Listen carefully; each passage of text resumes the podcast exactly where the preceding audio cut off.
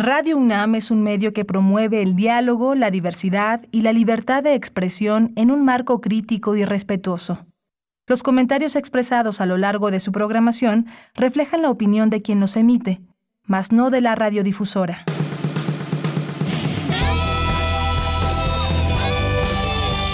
Prisma RU. Relatamos al mundo.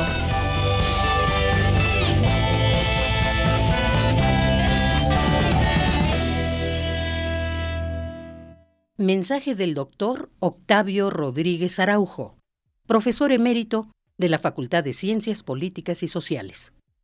Pablo González Casanova me ha distinguido con su cercana amistad durante varias décadas. Con los años he descubierto que no todos los amigos enriquecen la vida de uno, pero otros, quizá los menos, sí y mucho.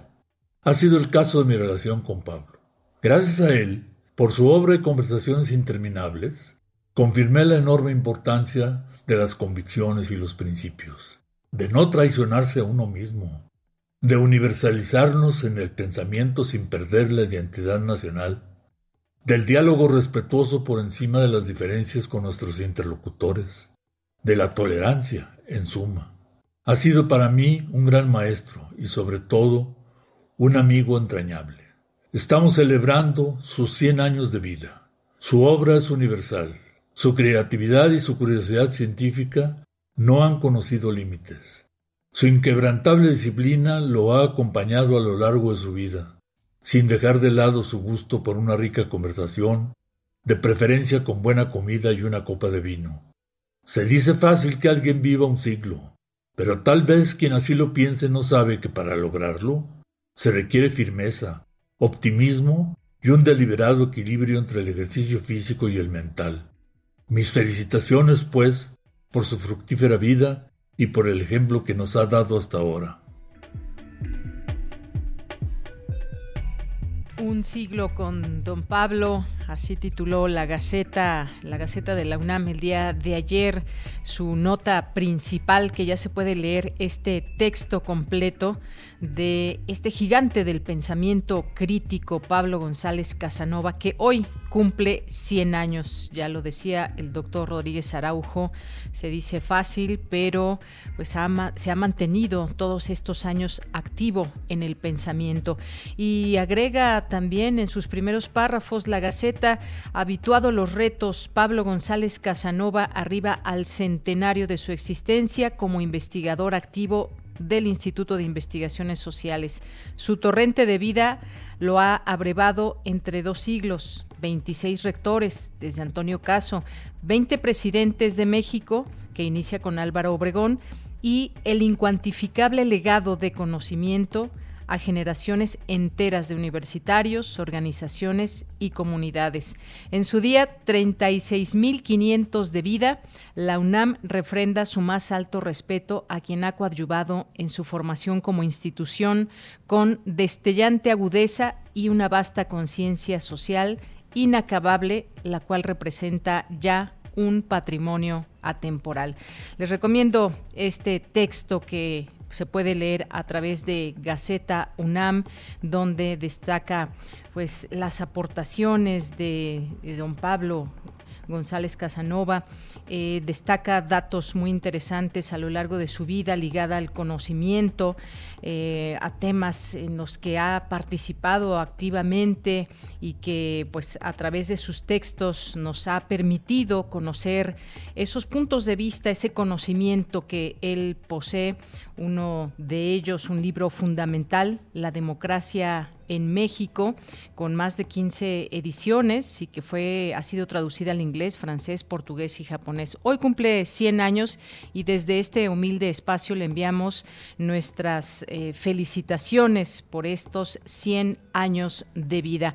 Y vamos a estar escuchando, así como ya escuchamos esta felicitación y esta, estas palabras del doctor Octavio Rodríguez Araujo, estaremos escuchando algunas otras que dirigen a Pablo González Casanova Así que, pues felicidades desde aquí, todo el equipo de Prisma RU. Y bueno, pues para seguir con estos, eh, con estos temas, bueno, por supuesto, bienvenidas y bienvenidos a todos ustedes que nos están escuchando. Hoy es un día especial porque además de ser eh, su cumpleaños número 100 de Pablo González Casanova, el próximo, el próximo domingo es el Día Mundial de la Radio, así que también, también, también tendremos un pequeño espacio dedicado a hablar de la radio y pues todo lo que esto conlleva. A ustedes que les gusta escuchar radio, que sintonizan la radio todos los días, pues ¿por qué escuchar la radio? ¿Por qué la prefieren, por ejemplo, a otros medios? Y estaremos platicando aquí también de estos retos o el papel de la radio, qué papel juega la radio en estos tiempos. Bien, pues muchas gracias que están aquí con nosotros. Esto es Prisma, Prisma RU en vivo para todos ustedes. Y allá en cabina se encuentran mis compañeros Rodrigo Aguilar en la producción, Denis Licea en asistencia, Arturo González en los controles técnicos. Aquí les saluda como todos los días de lunes a viernes de 1 a 3 de Yanira Morán.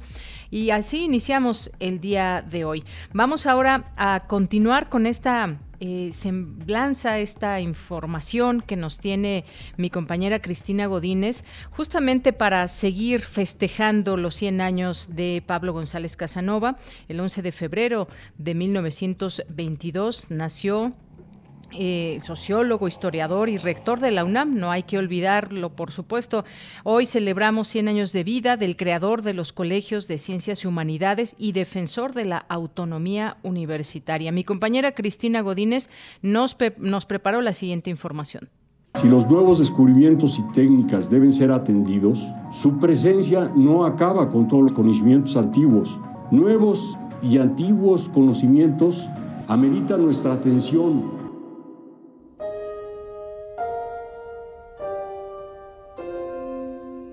En el frío invierno de 1922, un día como hoy, en Toluca, Estado de México, llegó a este mundo un bebé, hijo de Concepción del Valle Romo y del lingüista y filólogo Pablo González Casanova.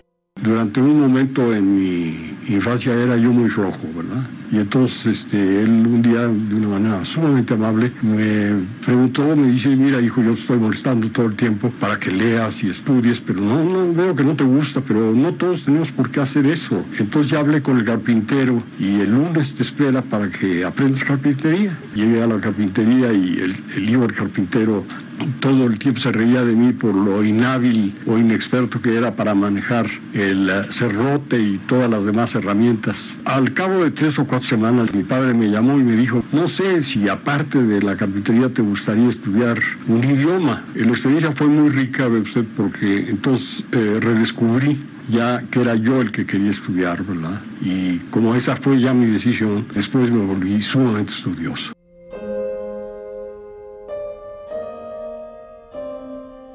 Estudió Derecho en la Escuela de Jurisprudencia, la maestría en la Escuela Nacional de Antropología e Historia y en el Colegio de México. Yo había estudiado aquí, en, este, en esta institución, aquí hice toda mi formación y en ella eh, nos eh, adquirí una maestría con el Colegio de México y eh, la Escuela de Antropología y la UNAM, que ya de por sí era interdisciplinaria, porque mis maestros del colegio habían decidido no llamarle historia a la historia, sino ciencias históricas. Y en las ciencias históricas incluían la ciencia política, la sociología, etc. Y tuve el privilegio de tener maestros como José Gauss en filosofía, como José Medina Echavarría en sociología, como Pedroso en ciencia política, como Miranda en historia, como Ramón Iglesias, y no les sigo contando, pero eran una maravilla.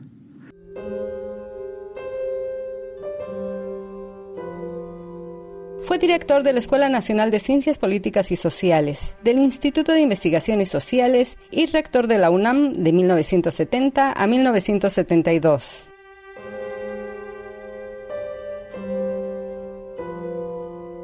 Entre sus múltiples aportaciones están la fundación del Colegio de Ciencias y Humanidades y del Sistema Universidad Abierta, así como del Centro de Investigaciones Interdisciplinarias en Humanidades.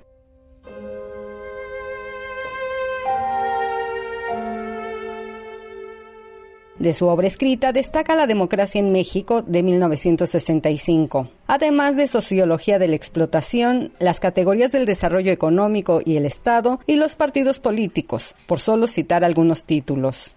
Quiero señalar los puntos principales que influyeron en el conocimiento de las ciencias sociales, que influyeron en el terreno del conocimiento sobre la sociedad por los especialistas en ciencias sociales, en ese momento estaban quitándole esa disciplina que había sido dominada por los abogados, quitándole el carácter formal y puramente reflexivo y dándole un carácter empírico de investigaciones de campo, de análisis estadístico, etcétera, todo lo que se llamó la sociología moderna en México.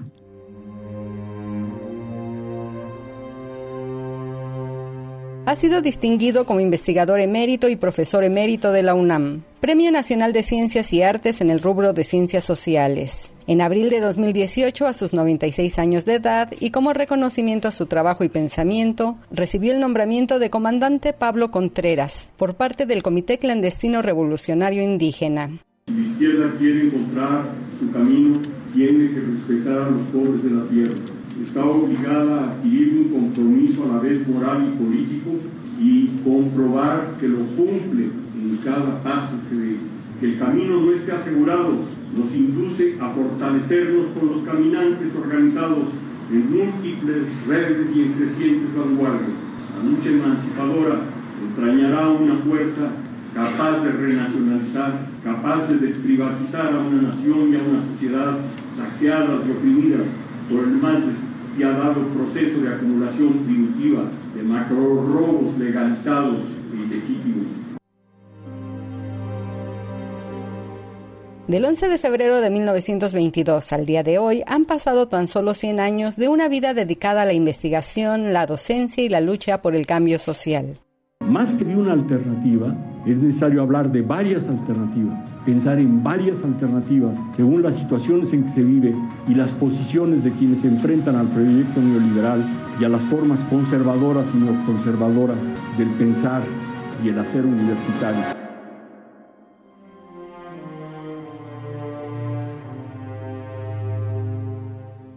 Para Radio UNAM, Cristina Godínez.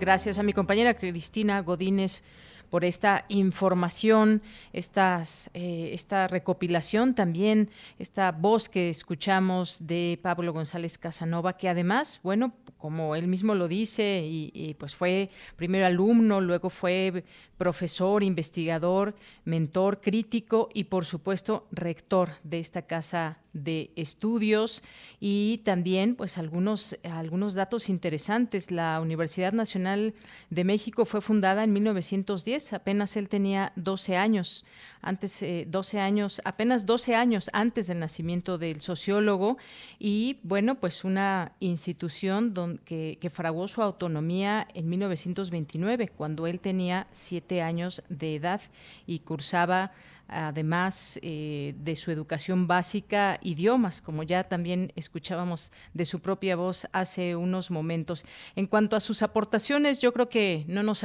no nos alcanzarían estas dos horas de programa para seguir eh, platicando de todas estas aportaciones que ha hecho eh, a las ciencias políticas, el tema, por ejemplo, de la democracia. Ya mencionaba yo este libro, La democracia en México, esta obra clásica ya que escribió en 1965 y que además, pues, como bien dice Gaceta, anticipó a un país de transformaciones y se volvió un clásico de las ciencias sociales en México al ser consultada por tomadores de decisiones políticos, legisladores y educándose en, eh, en instituciones superiores. Así que, pues bueno, es, eh, son solamente algunos datos que podemos destacar, también su interés por, eh, por los temas de actualidad.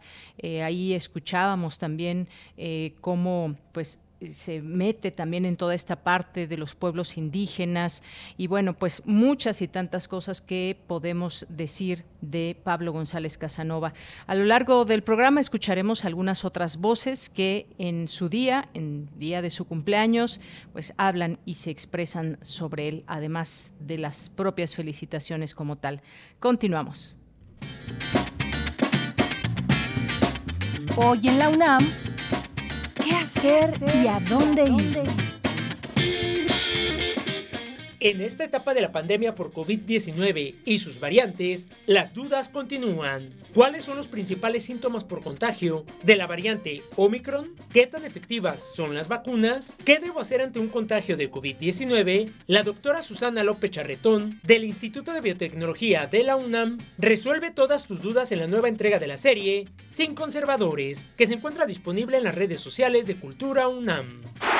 No te puedes perder una emisión más de Escaparate, revista radiofónica que tiene para ti diversas opciones culturales dentro y fuera de la UNAM, de cine, teatro, música y danza, además de reportajes, crónicas y entrevistas. No te lo pierdas todos los viernes en punto de las 15:15 15 horas por nuestras frecuencias 96.1 de FM, 860 de AM y en línea www.radio.unam.mx. Miocardio, la génesis del sonido, es una serie original de Radio UNAM que lleva a la audiencia el origen, historia, actualidad y exponentes de la música popular alrededor del mundo, ofreciendo un momento de distensión y apreciación de la música, una atmósfera sensorial para la comunidad radio escucha, con el fin de difundir la riqueza musical popular que existe en el planeta y dar voz a sus creadores. Hoy viernes 11 de febrero, Miocardio dedica su emisión a The Bongo Hop, agrupación que fusiona ritmos caribeños. Miocardio la génesis del sonido se transmite todos los viernes a las 18.15 horas y con retransmisión los domingos a las 14.30 horas por nuestras frecuencias 96.1 de FM, 860 de AM y en línea a través de nuestro sitio oficial www.radio.unam.mx. Disfruta de nuestra programación sonora y recuerda, si utilizamos cubrebocas, nos cuidamos todos.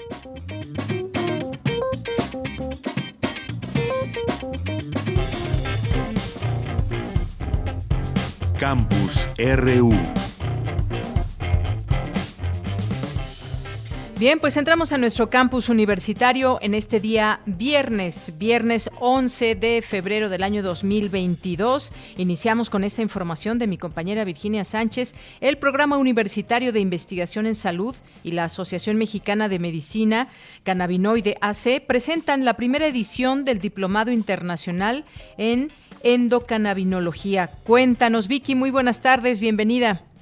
Gracias, ella. Muy buenas tardes a ti y al auditorio de Prisma RU.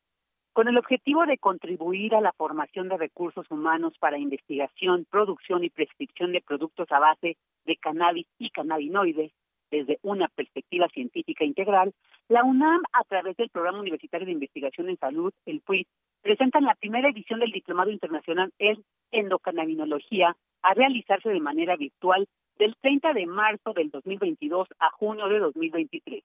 Durante la conferencia de prensa moderada por Mauricio Rodríguez Álvarez, coordinador académico del diplomado, Samuel Ponce de León, coordinador general del mismo y titular del PUID, señaló que se busca cumplir con la vocación natural de formación y educación continua de personal de salud y áreas afines a la medicina, procurando contenidos de vanguardia de la más alta calidad técnica y científica con una visión al futuro. Escuchémoslo en estos últimos años, en donde ha habido un amplio desarrollo de las legislaciones en diversos países en relación a la legalización del uso de la marihuana, de requerimos de tener un marco científico, un marco académico y el entrenamiento de personal eh, capacitado para poder hacer un uso correcto en el, tanto en el desarrollo, en la producción, en la investigación y desde luego en la prescripción, en el uso médico de este tipo de productos. Por su parte, Raquel Peiró, experta internacional en el uso medicinal del cannabis y también coordinadora general del diplomado, detalló cómo está conformado el programa de este. Escuchemos. El programa son 13 módulos que van desde la planta, conocimiento de la planta desde una perspectiva rigurosa, científica, pasando por cómo se deben producir, cultivar y producir los medicamentos, precisamente también sobre pautas en la producción y el control de calidad, pasando por todo lo que es la farmacodinamia, la farmacocinética, todos los principios científicos que tienen que ver con las acciones de lo que estos compuestos nos hacen a nosotros y de lo que nosotros le hacemos a los compuestos, para luego ir módulo por módulo por todos los órganos y sistemas en los que hay por lo menos indicios de potenciales efectos beneficiosos para la salud. Finalizando con atención, eh, ateneos clínicos en los que enseñaremos cómo prescribir, pero también cómo estudiar al paciente previamente, el abordaje clínico en endocannabinología. En tanto, Gary Sadiki, comisionado nacional contra las adicciones, CONADIC, dijo que se trata del mejor curso de cannabinología que existe en el mundo y recordó que la cannabis no es el mensaje, sino el mensajero. Mientras que Jorge Julio González Olvera, director de vinculación también de la CONADIC, resaltó la importancia de que la población tenga acceso al conocimiento psicofarmacológico, pues dijo, es uno de los elementos de mayor protección alrededor del mundo. Por último, Juan Manuel Quijada, director general de los servicios de atención psiquiátrica de CONADIC, señaló que estamos ante un hito a nivel nacional e internacional. Y bueno, pues el programa completo, fechas, costos y la guía de registro se puede consultar en la página www.puis.unam.mx diagonal educación-continua diagonal endocan.php. Finalmente, cabe señalar que se, se dijo, se informó que habrá un sistema de becas innominadas para los aspirantes que las requieran previa selección por un comité académico de la UNAM. De ella, esta es la información. Bien, Vicky, pues muchas gracias. Gracias por esta información y muy buenas tardes. Buenas tardes. Bien, continuamos, continuamos ahora con Dulce García. La confianza, un concepto que la radio ha sabido ganarse más que cualquier otro medio, señala la UNESCO. Y es que, como les decía al inicio del programa, el próximo 13 de febrero se conmemora el Día Mundial de la Radio. Así que vamos a comenzar a escuchar esta información que nos preparó Dulce García.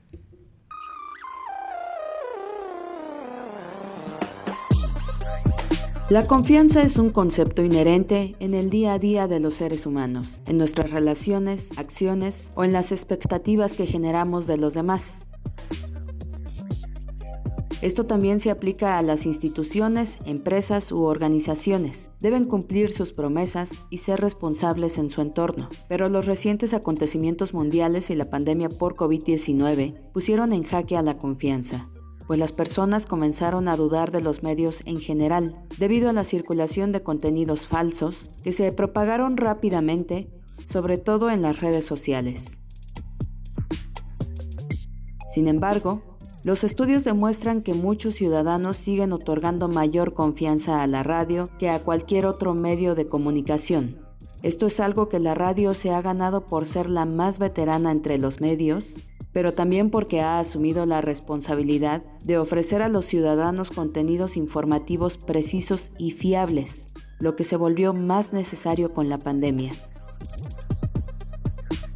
Hoy, los ciudadanos esperan una información verificable e independiente, que se comparta en aras del interés público, que obligue a los poderosos a rendir cuentas y que ayude a la sociedad a construir un futuro mejor para todos.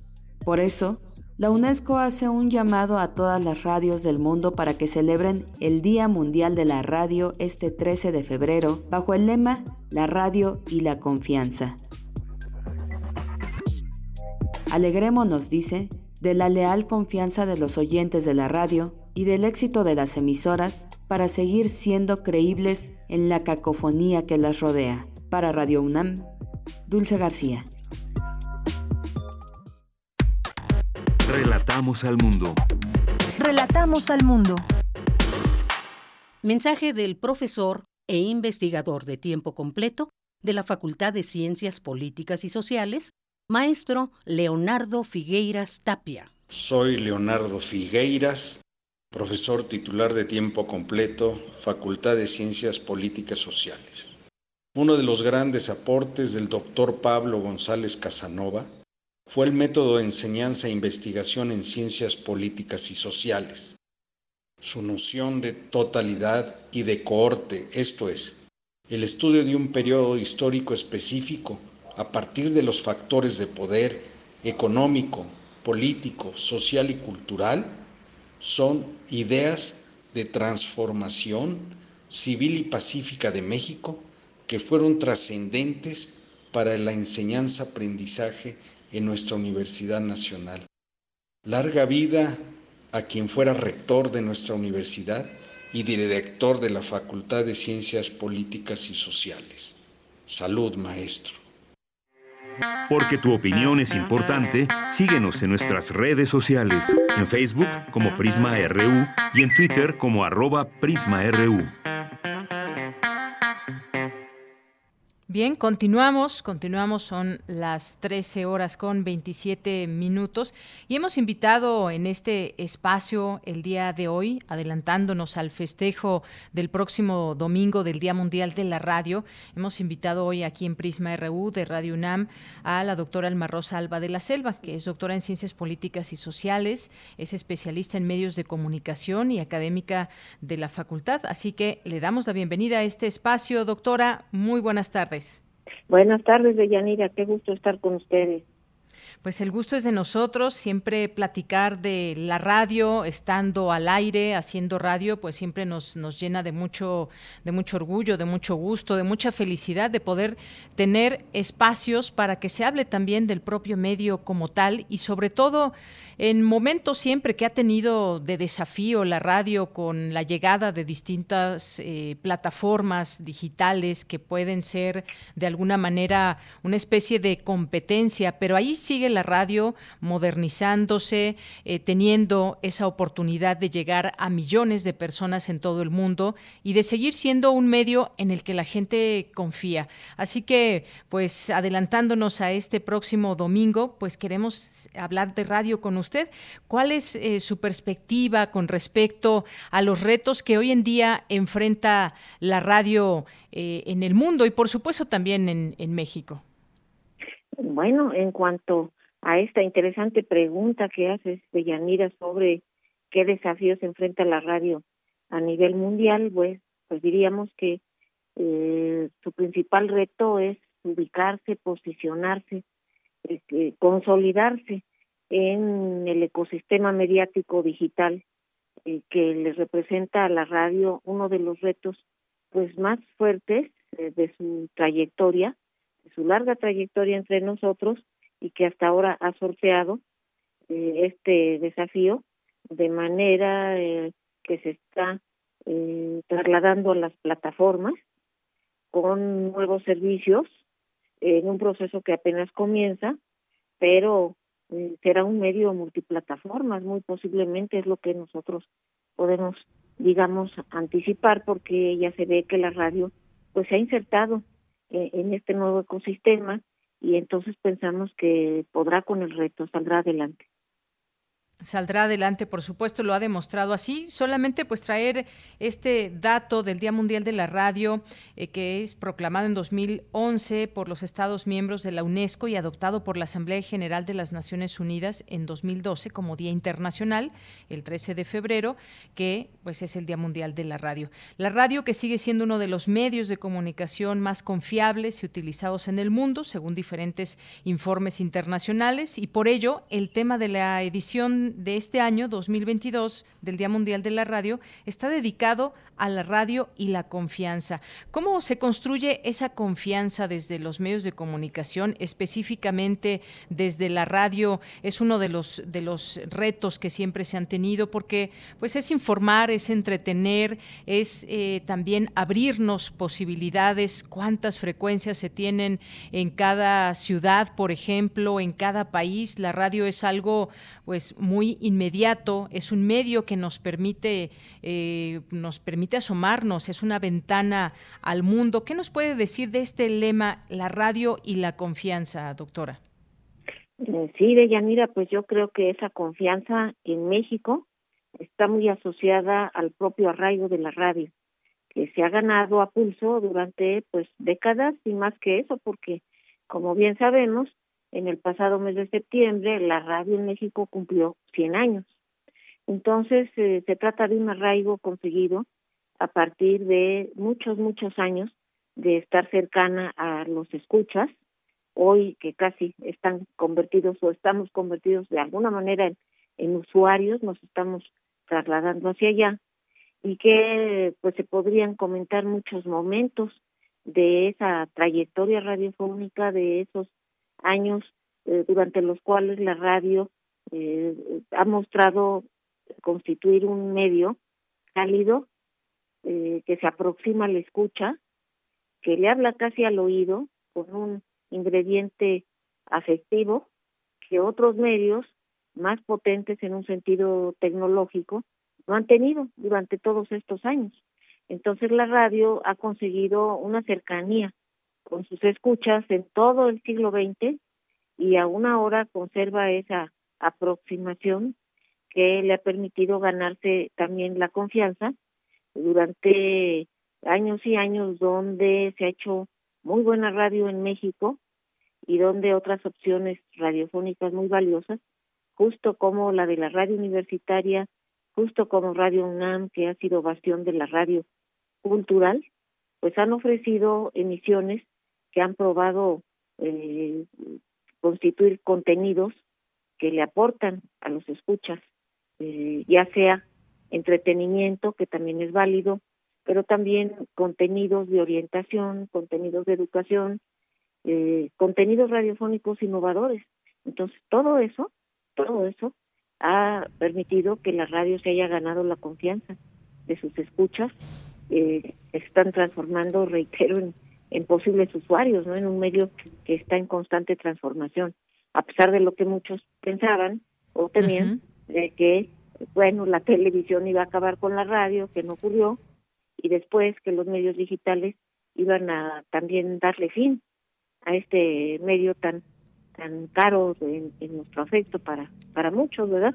Y tampoco ha ocurrido así, ella ni Claro, esa radio que nos ha acompañado a lo largo de muchos años, eh, pues muchas personas eh, seguramente que nos estén escuchando, pues escuchan la radio prácticamente desde que nacieron o han adoptado este medio de comunicación, la radio como su preferido y por supuesto que también la audiencia tiene un espacio muy importante en la radio, porque ¿quién escucha la radio? Pues justamente sus oyentes, las personas que se interesan por escuchar tal o cual estación, tal o cual voz, tal o cual contenido. Hay una gama también, eh, una, eh, una, una, posibilidad muy amplia para poder escuchar la radio. Si ya nos centramos más en el caso de México, hay esfuerzos muy claros en torno a hacer radio, eh, hacer buena radio, elegir los contenidos. ¿Qué me dice de la audiencia también tan importante para la radio? Porque ahí permanece también no solamente la radio, sino la audiencia Gracias a ella, de hecho, pues se debe eh, que la radio siga siendo tan escuchada, doctora. Sí, bueno, pues las audiencias de la radio eh, podríamos decir que también se están transformando en los últimos tiempos, están eh, con el influjo de los medios digitales, también en continuo cambio, pero al mismo tiempo una porción importante de las audiencias sigue a la radio en su versión tradicional, digamos. Si bien la radio gerciana, aquella que transmitía sus ondas por aire, ¿verdad? Y una radio marconiana aún prevalece, pues la radio digital se ha ido abriendo paso entre nosotros y como decíamos, bueno, pues ya se encamina a ser un medio multiplataformas. Entonces, las audiencias también se han estado transformando, la radio misma lo hace, en un proceso que es muy interesante y que eh, yo creo que nos estamos acercando a un cambio más radical en la medida en que eh, también nos aproximamos a la llamada cuarta revolución industrial, que es un escenario eh, donde los medios digitales gobernarán todavía más el, el espacio mediático. Entonces, bueno, la radio ahí también tendrá que dar un salto más, ¿verdad? Como eh, las transformaciones que ha vivido durante todo el siglo XX y lo que va de este siglo XXI. Bien, y sobre todo también esta, eh, ya decíamos de los retos y también pues retos y desafíos que se enfrentan hoy en día. Como usted bien apuntaba, con, con la llegada de la televisión se hablaba de la desaparición de la radio y luego con las nuevas tecnologías y otras distintas posibilidades de comunicación, de podernos eh, informar y acercarnos a distintos contenidos, pues se hablaba o se ha hablado en muchos momentos de que la radio puede estar en riesgo. Pero hemos visto que esa confianza justamente de la que se habla hoy en este lema 2022 del Día Mundial de la Radio, pues es precisamente lo que ha sentido muchas personas en torno a la radio. ¿Qué desafíos vemos, digamos, si hablamos un poco hacia el futuro? Porque el presente, pues sí, tenemos muchos desafíos y hay una gran competencia de distintas plataformas. Pero si miramos un poco más al futuro, ya después de este poco más de un siglo que lleva entre nosotros la radio, ¿qué se puede mirar desde su punto de vista, doctora? Bueno, de entrada, pues nosotros diríamos que en el mundo del post-internet, el post-internet un sistema tecnológico que eh, conlleva el Internet de las Cosas, eh, con, con la tecnología de 5G y además con el Big Data, pues la radio se irá insertando a esos espacios novedosos y ya no solo podrá ser entendida como radiodifusión, que ha sido su cuna. Creo que la radio ya no será solo la radiodifusión, sino que eh, incursionará en otras plataformas y eh, también quizás deje de ser solo productora de contenidos, la radio se insertará en el campo de los datos, de hecho, yo creo que ya está tocando ese ámbito, ¿verdad? Y de esos escenarios digitales que ya se esbozan con una Internet incrustada en todas partes, eh, con sensores que captan datos eh, del comportamiento, en este caso, de quienes escuchan, de quienes eh, están ante plataformas, ante pantallas. Entonces, yo considero que este es un proceso que va muy rápido y no tenemos, eso sí, muy preciso cuándo pueda ocurrir, pero incluso con eh, con la incidencia de la pandemia, pues mucho se dice y creo que se está en lo cierto de que se aceleró la aproximación de muchos usuarios o escuchas, más bien dicho escuchas que se están transformando en usuarios, hacia eh, plataformas tecnológicas y quizás este proceso se haya acelerado a resultas de la pandemia. Entonces creo que tenemos que estar muy atentos en los tiempos que vienen para estar eh, percibiendo cuál va a ser la transformación de la radio, pero sí creo que va a ser otra radio, al menos diferente de la que conocimos, en la que tuvimos experiencia en el siglo XX, tal como la conocimos, pues la radio va a ser otra. Eso creo que sí va a ser muy, muy posible que ocurra, Deyanira. Claro, y, pues no olvidar el nacimiento de la radio en el mundo y específicamente en, en México, porque pues en sus primeros años, cómo era esa radio, qué, eh, y por qué o cómo se escuchaba, cómo se reunían las familias en torno a la radio. Y bueno, pues poco a poco ha ido cambiando, también ha tenido pues eh, a final de cuentas es una industria, es una industria, un medio de comunicación que se ha utilizado pues para la difusión cultural, para propaganda, en fin, ha tenido, tiene muchos, muchas utilidades la, la radio, pero no dejarla de ver también como esa parte que forma parte de una industria como medio de comunicación en sí, doctora. Así es, así es. Y en México, bueno, pues el esquema que ha prevalecido eh, de funcionamiento de la radio ha sido el esquema comercial y ha funcionado como una industria lucrativa, sigue siendo el esquema predominante y creo hace rato preguntabas tú de los retos sobre la radio mexicana y yo ya no respondí esa pregunta que tú hacías, que es una buena pregunta, ¿verdad? Y ahora lo que quisiera comentar es eso, ¿verdad?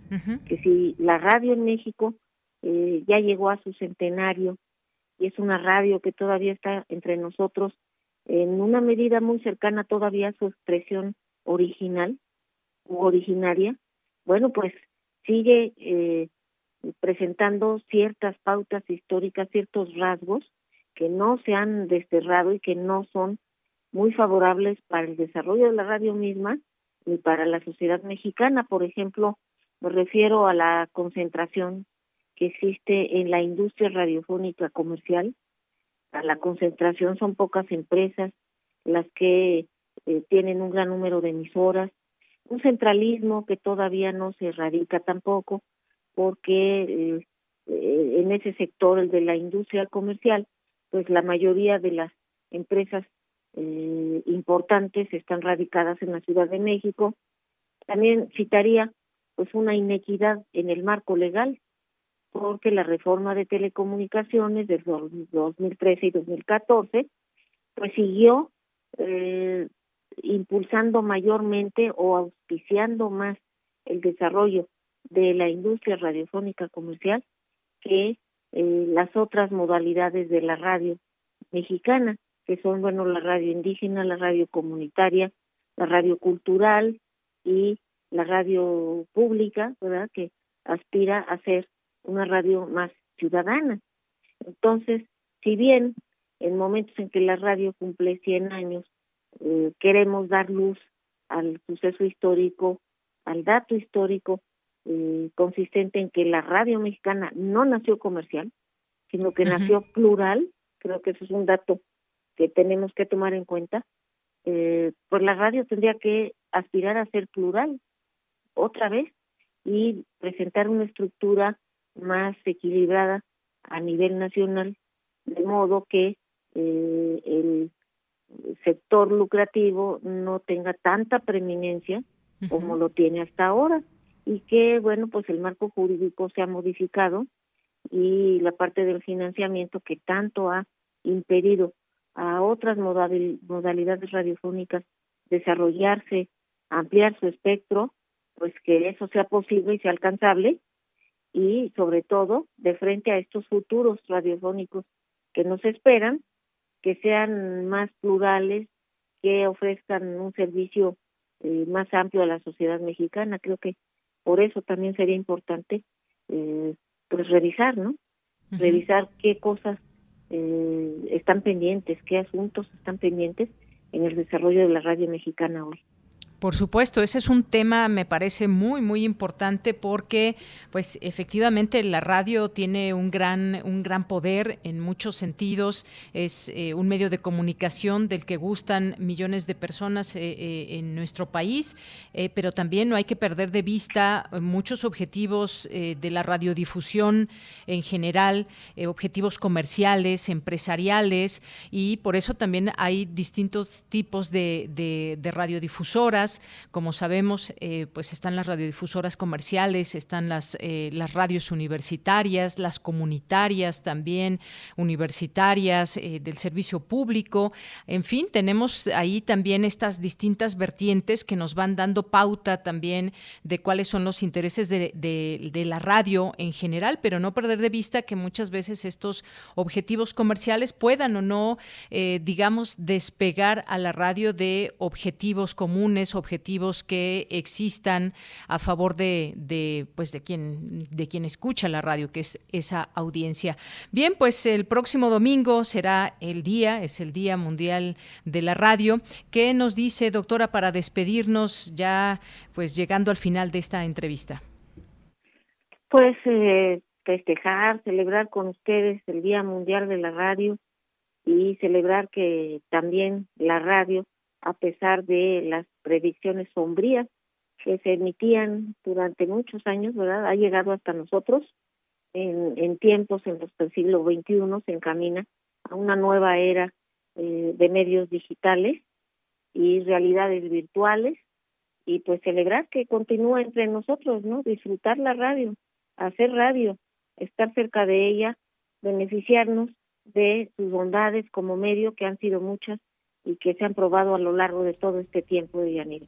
Efectivamente, disfrutarla, elegir nuestras, o nuestra o nuestras estaciones que más nos gustan y todos estos contenidos que se ofrecen. Me parece que hay una, una gran diversidad de contenidos, eso es algo muy positivo. Ahora, la radio que se puede escuchar, no solamente a través de la sintonía propiamente, a través de AM, FM, onda corta, sino también ahora a través de, de Internet, que por cierto también se decía que con la llegada de Internet, pues la radio desaparecería. No, ahí está también transmitiéndose por internet, doctora. Así es, la radio se reinventa a sí misma, ¿verdad? Y, y se atreve a llegar hasta donde sea necesario para continuar en este ecosistema mediático digital y pronto la veremos ahí también eh, por una eh, mm, variedad de servicios más allá de la mera radiodifusión clásica. Muy bien. Pues doctora, un gusto que haya estado aquí con nosotros. Muy buenas tardes. Buenas tardes. Un saludo a la audiencia de Radio UNAM. Gracias, doctora. Hasta luego. Muy buenas tardes. Fue Almarroz Alba de la Selva, doctora en Ciencias Políticas y Sociales, especialista en medios de comunicación. Cuéntenos un poco ustedes que escuchan radio, ¿por qué les gusta escuchar radio? ¿Qué les gusta de, de, la radio? Hay gente que solamente enciende la radio para escuchar música, es su estación favorita, pero hay gente que la prende para, eh, pues para informarse, para conocer de su entorno, eh, tener análisis y, más. Cada quien pues también tiene esa posibilidad de elección. Continuamos. Mensaje del doctor Edmundo Hernández Vela Salgado, profesor emérito de la Facultad de Ciencias Políticas y Sociales. El doctor Pablo González Casanova desarrolló su fecunda carrera siendo director de la entonces Escuela Nacional de Ciencias Políticas y Sociales a la cual encumbró prestigiosamente en toda la nación y fuera de ella, acompañándose de connotados profesores y académicos de talla excepcional, algunos de los cuales serían sus sucesores, así como de personalidades muy significativas en las ciencias sociales y las humanidades en el ámbito internacional, como participantes entusiastas e ilusionados en actividades de discusión y análisis en nutridos debates sobre las principales cuestiones de la vida nacional e internacional, y más tarde, como honorable y digno rector de la UNAM, defendiendo firmemente y haciendo prevalecer a la institución representativa de la nación de los ataques furibundos de la oligarquía, oligarquía desnacionalizada. Felices 100 años de don Pablo, viva la Universidad Nacional. Goya. Porque tu opinión es importante, síguenos en nuestras redes sociales, en Facebook como Prisma RU y en Twitter como arroba PrismaRU. Una de la tarde con 49 minutos y ya está con nosotros en la línea telefónica Oscar Balmen, que es periodista independiente especializado en temas de seguridad, tráficos ilegales, sistemas penitenciarios, eh, migración y derechos humanos. ¿Qué tal, Oscar? Muy buenas tardes, bienvenido a este espacio. Hola, Deyanira, muy buenas tardes, gracias por la invitación. Bien, Oscar, eh, pues tienes un reportaje al que, pues, un tema, un tema muy delicado al que has dado seguimiento que pues se publicó hace un par de días y pues tiene que ver con un senador de la República que presuntamente está ligado al cártel de Sinaloa. Esta es una investigación que eh, lleva a cabo la Secretaría de la Defensa Nacional a la que tú pudiste acceder y nos tienes esta información. Cuéntanos. Así es, Deyanira. Este se trata de un informe elaborado por la Secretaría de Defensa Nacional. Fue elaborado en diciembre de 2020 y lo que marca es un nexo muy peligroso, un presunto nexo criminal entre el hoy senador José Ramón Enrique Herrera, senador morenista, y el cártel de Sinaloa. Lo, lo que marca esta investigación que hace el ejército mexicano con inteligencia criminal del más alto nivel es que el hoy senador de la República, en 2016, cuando él era alcalde electo por Durango, habría convocado una reunión entre panistas y periodistas y gente de Movimiento Ciudadano y habría presentado en esta reunión como su compadre a un hombre llamado Gerardo Soberanes Ortiz. Es un hombre que tiene como alias el G1 y es el lugarteniente o el jefe de plaza de una familia criminal llamada los Cabrera Sarabia. Y mira, en el centro del país, la familia Cabrera Sarabia puede no significar mucho. Sin embargo, en Durango y en Chihuahua son apellidos que acarrean mucho dolor, mucha mucho miedo y mucha violencia, porque son ni más ni menos que el clan familiar que funciona como brazo armado en esas dos entidades del Mayo Zambada, líder y fundador del cártel de Sinaloa. Y este informe que, que, elabora la Sedena da cuenta además de la relación que tendría el senador de la República con la familia Cabrera Sarabia. Un, además, eh, una relación explicada con mucho detalle. Déjame ponerte dos ejemplos muy rápidos. En el expediente, por ejemplo, eh, se establece que en octubre de 2018 el hoy senador de Morena acudió al aeropuerto de, Durango a recibir a la esposa del G1 como parte de una especie de deferencia por la familia Cabrera Sabatia. Y el 14 y el 16 de octubre de 2018, eh, cámaras de vigilancia observan que personas que colocaron narcomantas dirigidas a un grupo criminal en Durango habrían sido escoltadas por patrullas municipales cuando José Ramón Enrique Herrera era el alcalde de Durango. Y así hay mucho detalle sobre la presunta relación criminal entre los senadores de la República por Morena y el cártel de Sinaloa. Bien, algo que se comenzó, digamos, este documento a elaborar desde el año 2020 y que, pues bueno, trae eh, estos datos que hoy das a conocer. ¿Ha mencionado algo el senador eh, luego de conocerse esta información, Oscar? yo hablé con el senador eh, de vida, platiqué con él unas horas antes de que se publicara el reportaje, me dio la respuesta típica a la que suelen dar los políticos cuando son sorprendidos en este tipo de, polémicas. No, hombre, son mis enemigos, son, eh, yo siempre he sido una persona recta, vaya, la, respuesta común. Y a partir de entonces el senador ha guardado silencio, no se ha referido al tema. Yo creo que es muy importante, mía que se refiera al tema, que explique con, con mucha claridad si tiene o no nexos con el cártel de Sinaloa, porque se trata no solamente de un senador de la República, senador de la República además dentro de la bancada oficial del partido del presidente, sino además alguien que es secretario eh, eh, y integrante de la Comisión de Seguridad Pública en el Senado de la República. Estamos hablando de un evidente conflicto de interés, por no mencionar por presuntas ilegalidades a los que podría referirse el senador. Déjame comentarte además de Yanira que me apoyé con muchos colegas de Durango que me estuvieron alimentando información para poder elaborar este reportaje y la mayoría me decía que durante muchos años ha habido rumores muy fuertes sobre la presunta complicidad entre el senador y el cártel de Sinaloa. Simplemente no había documentos que lo pudieran lo soportar y por eso se ha quedado siempre en el, en el tema de rumores, ¿no? En esta ocasión hay documentos y es un documento, me parece, muy importante porque lo genera la propia defensa nacional de esa administración morenista contra un senador morenista. Aquí no hay que mis enemigos están elaborando, esto es la mafia del poder o la oposición, es el propio gobierno federal investigando uno de los suyos por presuntos nexos con el crimen organizado. Muy bien, bueno, pues Oscar, muchas gracias por esta eh, esta oportunidad que nos das de escuchar parte de esta eh, de estos datos de esta investigación. Ya para ir cerrando, pues también me parece interesantes eh, datos que hay porque en otro momento antes de llegar a este partido hoy, pues también formó parte de la alianza PAN y PRD. Es correcto. Y yo creo que me parece que esa es la parte más importante o lo que me gustaría resaltar de este reportaje el crimen organizado es daltónico, no de colores partidistas, no apuesta solamente por panistas, ni por periodistas, ni por morenistas, ni por periodistas, apuesta por quien pueda ganar y que les pueda brindar control dentro de algunos territorios.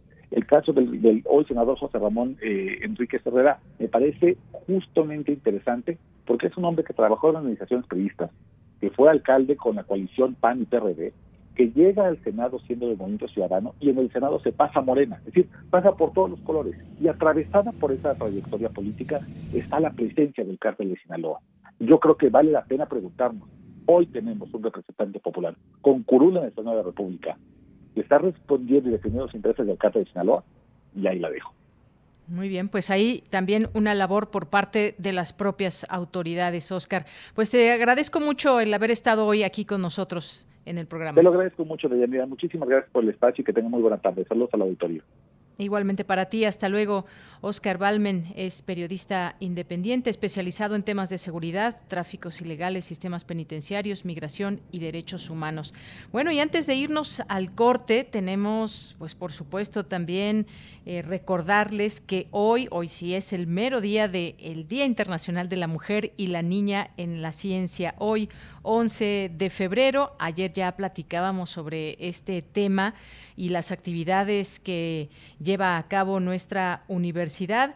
Y hay que recordar, entre todas estas cosas que es importante mencionar, pues hay que generar esos accesos, esa participación plena e igualitaria, sobre todo de las mujeres y las niñas en la ciencia, son vitales para poder ir alcanzando objetivos específicos, incluso que están dentro de los propios, eh, em, las propias acciones internacionales, dentro de los objetivos de desarrollo sostenible, porque pues la comunidad internacional en las últimas décadas ha configurado un esfuerzo para, para inspirar y promover la participación de las mujeres en la niña y la ciencia. Y como decíamos, pues desde, desde pequeñas que puedan tener este acceso y estas posibilidades a conocer qué es la ciencia, qué, nos, qué respuestas nos puede dar, qué carreras están ligadas a ello, pues es sin duda imprescindible en todo esto y estas actividades nos acercan a conocer qué hay y qué posibilidades se tienen en este sentido. Así que pues los invitamos a que formen parte de estas actividades que ya hemos dado cuenta y para irnos, para irnos ya está sonando la música porque acuérdense que hoy es viernes de complacencia, si han llegado algunas algunas de parte de ustedes, una petición me dicen aquí de producción eh, el tiempo en las batallas, eh, difuntos Correa, es una petición de Carlos Ríos. Así que con esto nos vamos al corte para regresar a la segunda hora de Prisma RU. Y vuelan las gaviotas a la tierra, trayendo la vida que han robado al mar. ¿A quién le importará que las gaviotas vuelen la historia del mar?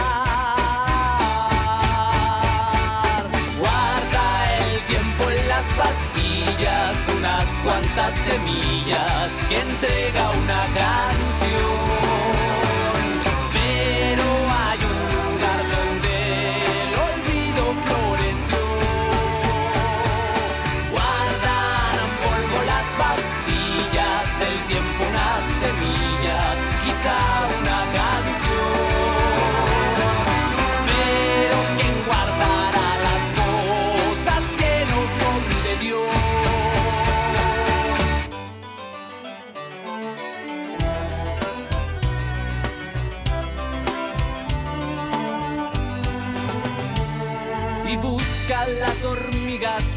Tierra, migas, migas hasta hacer un pan.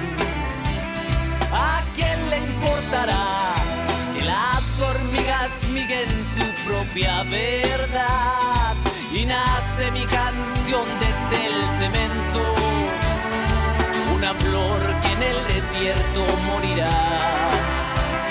Y el canto de un zorzal se perderá en el ruido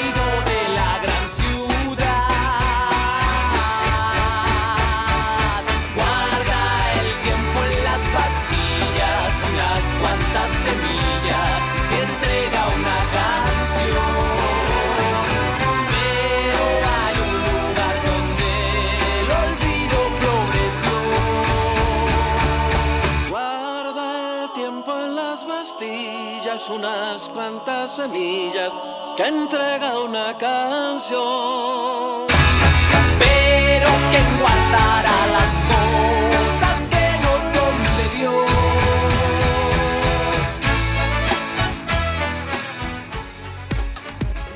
Prisma RU. Relatamos al mundo. Gustavo tiene un matrimonio aburrido. Un día encuentra a un mago, quien le concede un amor de novela. Nada desearía más que ser el amante de Emma Bovary. ¡Oh, la la la la! Perfectamente. Entre usted al armario. Eh, eh, ¿Está seguro de que no hay ningún riesgo? Meta usted todas sus patitas. Resultado garantizado. No te pierdas El experimento del Dr. Kugelmas de Woody Allen, una selección de la serie Y al final nadie despierta. 12 de febrero a las 20 horas. Los sábados son de radiodrama, aquí en Radio UNAM, Experiencia Sonora. Oye, ¿cuál es la clave del internet? ¡Vecino! ¿Cuál es la clave del internet? ¡Paren su internet!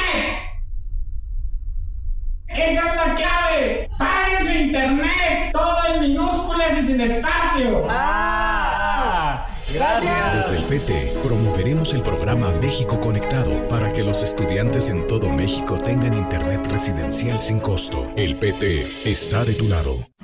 Tazas de raticida. ¿Raticida? Una taza de gasolina. ¿Gasolina? Remover con tres cucharadas de ácido sulfúrico. Agregar media onza de amoníaco y cocinar a fuego lento. No importa qué droga química te metas, todas están hechas con veneno y de todas formas te destruyes. Mejor métete esto en la cabeza. Si te drogas, te dañas. Ups, creo que se nos pasó la mano de acetona. Si necesitas ayuda, llama a la línea de la vida. 800-911-2000. Cosmos. Entramado de lo que existe. Bucle del impulso y la ruina. ¿Dónde termina la devastación? Cultura UNAM, a través del Museo Universitario del Chopo, invita a la exposición Espiral para Sueños Compartidos. Arte, comunidad, defensa y resistencia. Instalación en gran formato por la artista colombiana Carolina Caicedo. A partir del 29 de enero. Galería Central del Museo Universitario del Chopo. Enrique González Martínez, número 10, Santa María la Ribera. Miércoles a domingo de 11.30 a 18 horas. Cultura UNAM.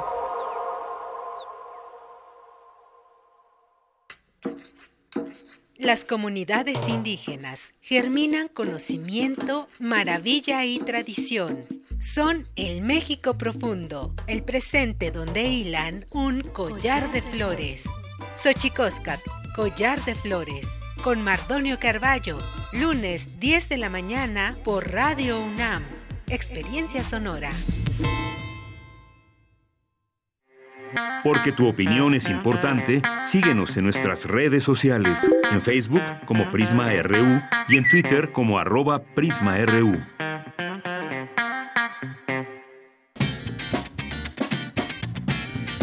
Mañana en la UNAM, ¿qué hacer y a dónde ir?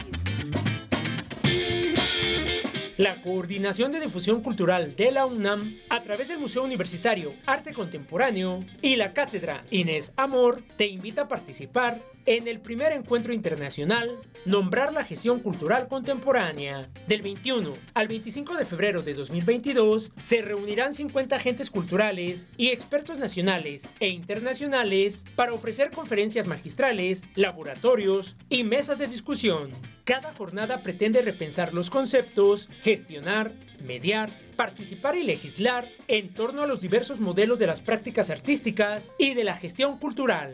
Recuerda, del 21 al 25 de febrero se llevará a cabo el primer encuentro internacional Nombrar la gestión cultural contemporánea. Para mayores informes e inscripciones, ingresa al sitio www.catedrainesamor.com diagonal Encuentro Internacional. En los inicios de este 2022, Radio UNAM ha preparado una selección de la serie y al final, Nadie despierta. Relatos para descansar en paz.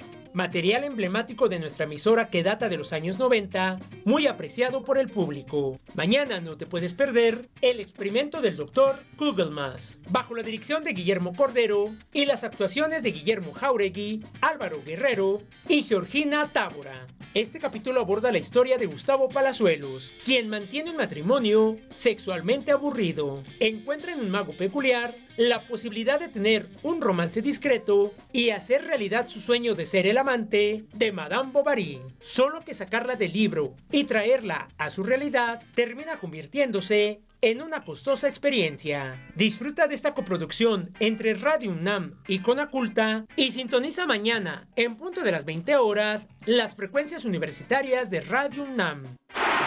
Este próximo domingo 13 de febrero tienes una cita con la serie Violeta y Oro, todas las voces, coproducción de Radio UNAM con la Coordinación para la Igualdad de Género de nuestra máxima casa de estudios, bajo la conducción de la doctora Sandra Lorenzano. Esta revista radiofónica busca generar diálogo, análisis y reflexión en torno a la perspectiva de género, las diversidades sexogenéricas y sus respectivos ecos en la cultura. La meta de Violeta y Oro, todas las voces, es crear contenidos que respondan a problemáticas actuales como la desigualdad y la violencia de género en un espacio que reúne todas las voces. El programa del domingo 13 de febrero se titula Lecturas Amorosas. Para celebrar su particular visión del Día de San Valentín, Violeta y Oro ofrece una recopilación de versos ya consagrados, así como voces de poetas que publican cotidianamente en Internet y que se han convertido en referente para millones de jóvenes. Sintoniza nuestras frecuencias este domingo 13 de febrero en punto de las 11 horas por el 96.1 de FM, 860 de AM y en línea a través de nuestro sitio oficial www.radio.unam.mx. Y recuerda, en la medida de lo posible, evita acudir a lugares muy concurridos para evitar un contagio de COVID-19. Para Prisma RU, Daniel Olivares Aranda. Mensaje de la directora de la Facultad de Ciencias Políticas y Sociales, doctora Carola García Calderón. El cumpleaños número 100 del doctor Pablo González Casanova va más allá de conmemorar un aniversario. Sus contribuciones son múltiples y muy variadas como constructor de proyectos y sus aportes al pensamiento crítico latinoamericano. En la teoría y en la práctica, don Pablo González Casanova ha sido un impulsor de la vida democrática del país. Su obra refleja la coherencia entre su pensamiento con su actuación en el mundo de las ideas y las instituciones. Como director de la Facultad de Ciencias Políticas y Sociales, impulsó la formación disciplinar y la valoración de los aportes de las ciencias sociales para el análisis y el conocimiento de la problemática mexicana y latinoamericana. También ha acompañado en diversos momentos la construcción de nuevas instituciones. Fue impulsor de cambios, en gran medida a él se le deben los avances en la vida democrática porque ha estado presente en la búsqueda de una sociedad más igualitaria, más libre y transparente. Valoramos la importancia de su pensamiento crítico, la reflexión y la imaginación de nuevos escenarios de convivencia y de resistencia. En este aniversario resulta fundamental hacer un especial reconocimiento y destacar su obra La democracia en México, publicado en 1965 texto central sobre las condiciones para la democracia en México que abriría la ruta para reconocer nuestra realidad, documentarnos sobre la estructura de poder de la política y la vía pacífica para la resolución de los problemas. En buena medida, la democracia en México marca el inicio de los esfuerzos de muchos ciudadanos, estudiosos y organizaciones sociales por un país democrático. Muchas felicidades al doctor Pablo González Casanova en su centenario. Bien, pues ya estamos en esta segunda hora de Prisma RU, ahí escuchando también algunas voces que felicitan y reconocen la trayectoria de Pablo González Casanova. Y bueno, pues muchos datos que se pueden estar trayendo para esta, eh, esta conversación el día de hoy en el marco de sus 100 años. Y pues estos tantos reconocimientos a su trabajo y, y pensamiento crítico e independiente, además, uno de ellos pues fue en 2000 que fue galardonado por la Organización de las Naciones Unidas para la Educación, la Ciencia y la Cultura con el Premio Internacional José Martí por su defensa de la identidad de los pueblos indígenas de América Latina, entre otras eh, tantas cosas. Así que nos seguimos sumando estas felicitaciones en este día. Y vamos a continuar ahora y como como todos los días a esta hora más o menos que enviamos saludos a nuestras, nuestros radioescuchas que están en este momento sintonizándonos, eh, mandándonos algunos de ustedes sus mensajes y por supuesto no dejar de también estar siempre atentos a lo que sucede en nuestro país. Hoy pues eh, se dan a conocer ya esta información desafortunada que suman ya cinco periodistas asesinados en lo que va de este 2002 y apenas ayer conocimos de Ever López Vázquez que pues fue asesinado al interior de su estudio de grabación el día de ayer en Salina Cruz, Oaxaca. Así que, pues bueno, otro periodista más, desafortunadamente, que pues es asesinado esta información que realmente pues sí es preocupante y, duele hoy por cierto que por la mañana el presidente López Obrador señaló que caen, cayeron dos presuntos asesinos del eh, periodista es lo que mencionó eh, desde la conferencia de la mañana, la detención de dos presuntos autores materiales del asesinato del periodista Eber López Vázquez de Oaxaca, quien no estaba inscrito en el mecanismo de protección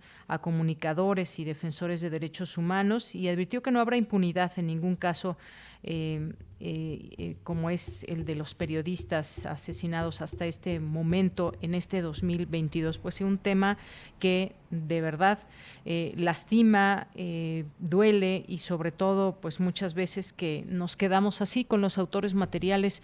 Las investigaciones tienen que seguir y es algo que también el propio gremio periodístico ha ha señalado en distintas ocasiones. Bien, pues mando saludos con mucho gusto aquí en este espacio que nos llegan a través de redes sociales. Jesús Antonio, Emily Patricia León, filósofo consultor.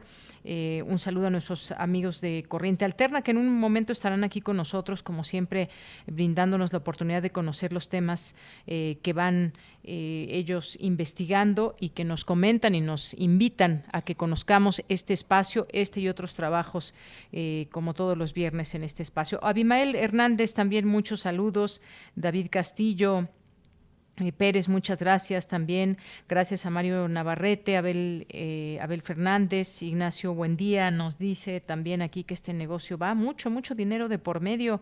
Al final los beneficios serán solo para unos eh, cuantos. Muchas gracias.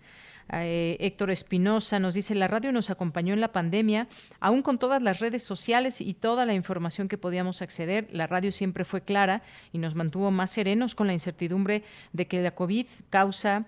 Eh, eh, por falta de información objetiva. Saludos, eh, estimados, nos dice Héctor Espinosa. Muchas gracias, gracias Héctor y gracias por ser parte de, esta comunidad de Radio Escuchas. Rebeca Vega, Patricia León, muchas gracias. Eh, David, también que ya nos pide por aquí una canción, si nos da tiempo, gracias David. Eh, base de la pirámide digital, nos dice al parecer Convoy Down va a tomar tiempo, nos vemos en recalentado y vámonos a Prisma RU. Gracias y saludos David, también gracias por los buenos deseos eh, y los abrazos. Guerrero también. Muchas gracias a Jorge Morán Guzmán. Buena emisión, equipo. Propongo el romance de Román Castillo. Puede ser con Oscar Chávez. Aquí otra de las de las canciones que nos piden.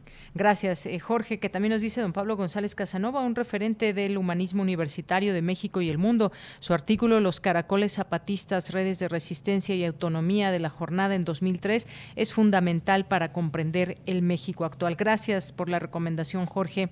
Gracias a Rosario Durán, a Paloma G. Guzmán, a Doris Morales, a Oscar, a Carlos Ríos también, que ya pusimos esta canción que nos pedía. Gracias, Carlos.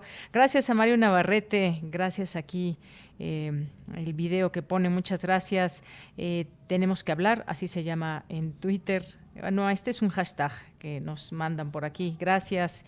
Eh, gracias también a eh, quien está por aquí, a Guerrero, ya lo mencionábamos, muchas gracias también a Abel, eh, a César Soto también, que nos dice el modelo utilizado en la fundación del CCH, CCH en 1971 estableció directriz de vamos a aprender aprendiendo, el profesor es guía y alumno tiene la libertad de investigar y delimitar tema de aprendizaje con un sentido crítico. Muchas gracias.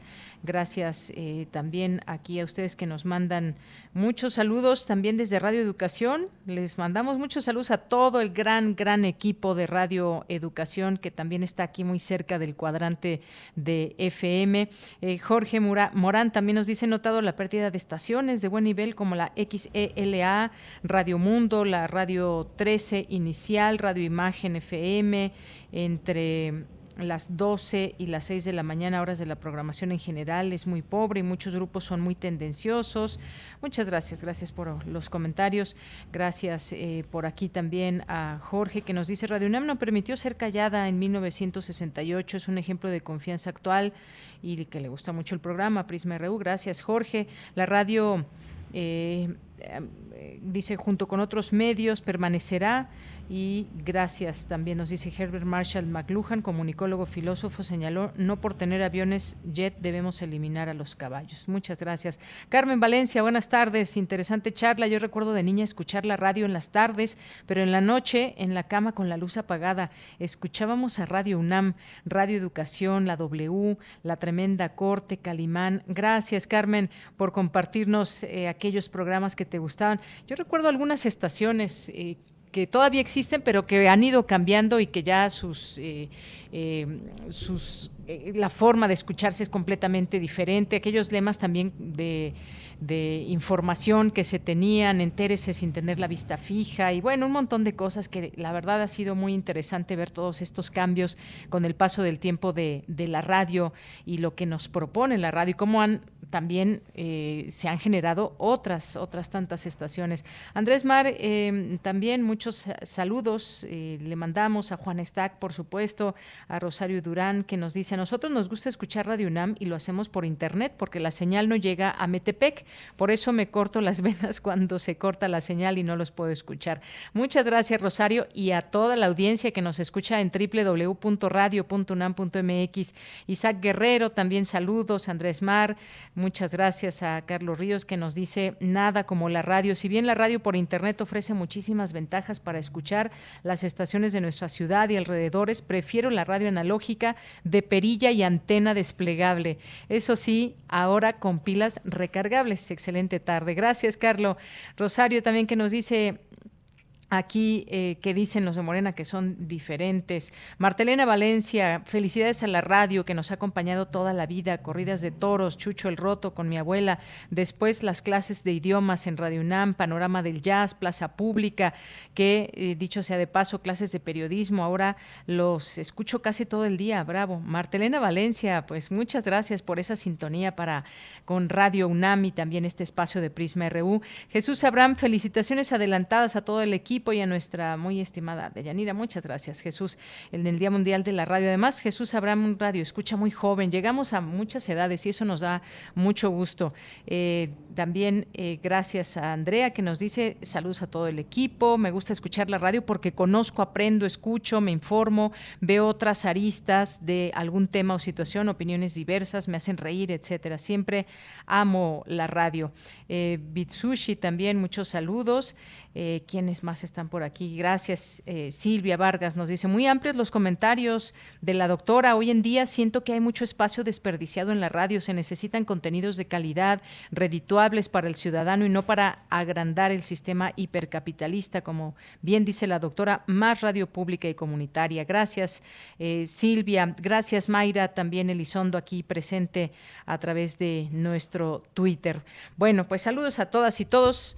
Los seguimos leyendo pero también tenemos que irnos ya a la información en esta segunda hora. Hoy es el Día Internacional de las Mujeres y las Niñas en la Ciencia. No se nos olvide, hay que ir a Universum, hay que escuchar estas actividades que nos están ofreciendo desde la UNAM para incentivar ese gusto y curiosidad de las niñas para que el día de mañana puedan ser eh, científicas y tengan pues muchas posibilidades. Cindy Pérez Ramírez nos tiene esta información.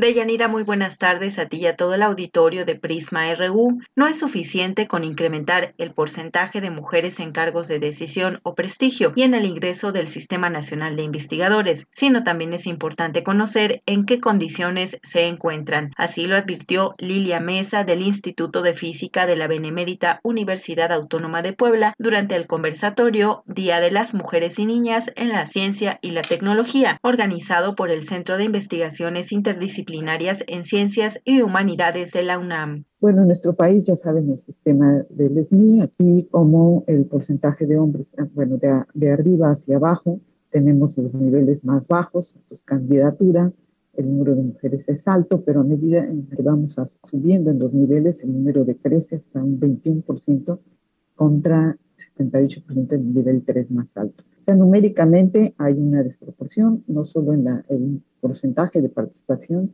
sino en cómo los niveles, en la, a medida que vamos ascendiendo en la escala académica, el porcentaje de rectoras de las universidades es 13%, de vicerrectoras 33%, de secretarios de ciencia y tecnología 42% y secretarios académicos que normalmente son los que hacen mucho trabajo administrativo, 66%. La brecha de género continúa afectando la participación y desarrollo de las mujeres y niñas en las ciencias. La lucha y la iniciativa de las mujeres para cerrar esta brecha tiene una larga historia. Escuchemos a Ana Cristina Cervantes Arrioja de la Facultad de Ciencias de esta casa de estudios. La verticalidad de la academia está articulando de manera muy particular la manera en que estas brechas de género se están expresando dentro de los dentro de las universidades. Me parece que ahí eh, están claramente eh, dos, dos caminos, que es o la exclusión de los espacios o el abandono de los espacios, o bien el, el, detrimento del prestigio y del mérito que tienen las compañeras al estar en estas carreras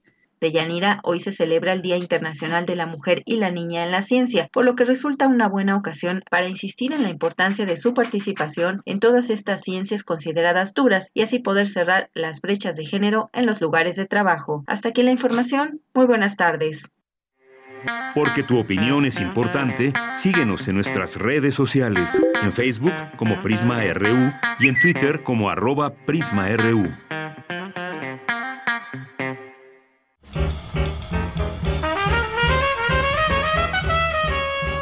Corriente Alterna. Periodismo veraz y responsable. Un espacio de la Coordinación de Difusión Cultural, UNAM.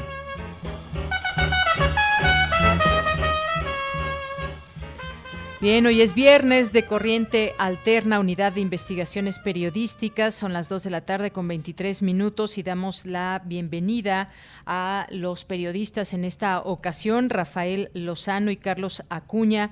Eh, Carlos Acuña, que es uno de los mentores de esta unidad y que nos van a, a platicar del movimiento indígena que cuestiona la identidad mexicana y muchas otras cosas. Desde qué perspectiva y cómo se conforma este trabajo, pues ya ellos nos lo van a platicar. Rafael Lozano, bienvenido, buenas tardes. Hola, buenas tardes, doña Muchas gracias a ti y a todo tu auditorio por tenernos de vuelta por acá. Pues gracias a ustedes, Rafael. Y Carlos Acuña también. ¿Qué tal, Carlos? ¿Cómo estás?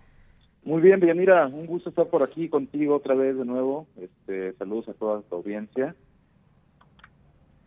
Y, pues Carlos, eh, si gustas, bueno, empezamos eh, contigo. ¿Qué es lo que vamos a poder leer en Corriente Alterna acerca de este, de este trabajo que nos presentan? Cuéntanos de qué trata. Ya decía yo un poco que tiene que ver con el movimiento indígena actual.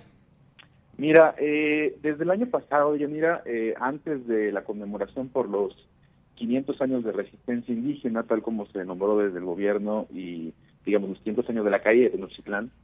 Eh, estuvimos eh, platicando durante todos esos meses con representantes, voces de distintos pueblos indígenas, distintas comunidades, eh, en torno a lo que significa eh, ser mexicano, ¿no?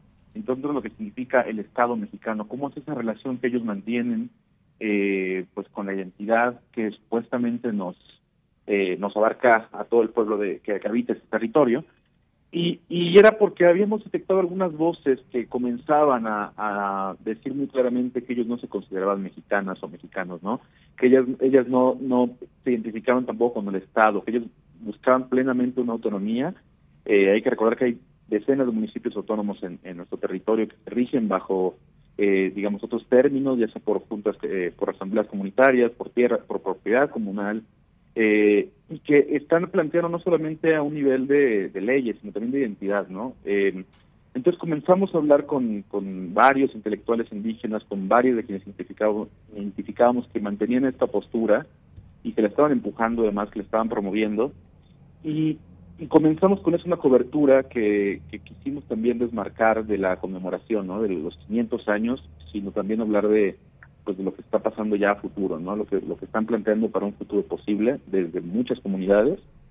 Eh, y eh, justo nuestro primer texto publicado este año fue sobre un poeta, eh, filósofo y sociólogo eh, Calu Tatizabi, él es de Oaxaca, este, él se identifica como Tunzabi, eh, de la Sierra de Oaxaca, y, y, él justo lo dice claramente, ¿no? Yo no soy mexicano, yo pertenezco al pueblo de la lluvia, eh, y, y, hay que desmontar también la idea de, lo indígena, ¿no? ¿no? Lo indígena no existe más que como una ficción del Estado mexicano, lo que existen son muchas y muy distintas eh, entre sí comunidades, pueblos, que operan bajo sus propias ideas, lenguas, leyes, concepciones del territorio y de lo que significa organizarse políticamente también, ¿no?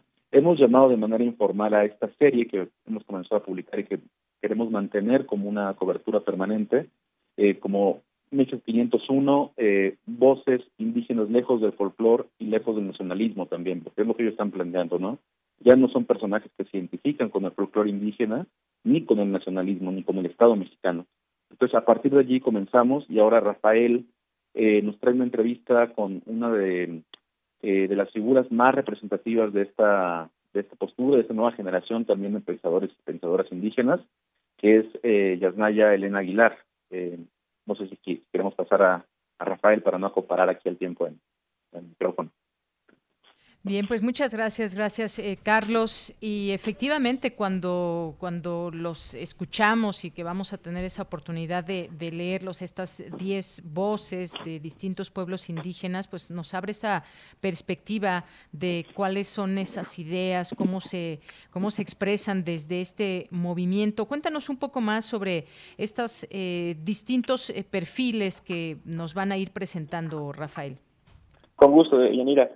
Eh, pues mira, la, las entrevistas que hemos hecho son con eh, personas que también eh, tienen posturas muy diversas, ¿no? El, el, movimiento indígena, como se conoce, no es un movimiento homogéneo, eh, ni monolítico, ni mucho menos. Estamos hablando de eh, muchísimas pueblos, naciones, tribus, comunidades eh, diferentes y pues en quienes nos hemos tratado de centrar en esta ocasión en es es en esas voces disidentes a la eh, narrativa eh, hegemónica, que hoy se presenta eh, como, pues, presentando a, digamos, el Estado-Nación mexicano, la identidad mexicana, como una unidad completa de la cual, digamos, está enraizada o, ¿no?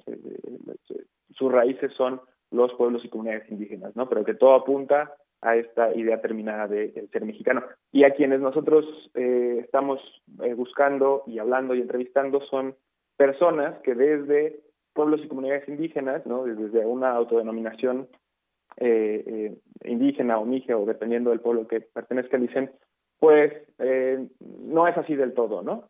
nosotros no estamos de acuerdo en esa idea de que la raíz de México son los pueblos originarios, sino por ejemplo, en el caso de eh, Yasnaya, que es el texto que estamos presentando ahora y que se va a publicar eh, muy pronto, eh, los pueblos indígenas originarios son la negación del Estado mexicano, porque han estado aquí a pesar de un proyecto eh, colonial que si bien se inició hace 500 años, se profundiza con eh, la invención del Estado-Nación y su eh, hegemonía. ¿no?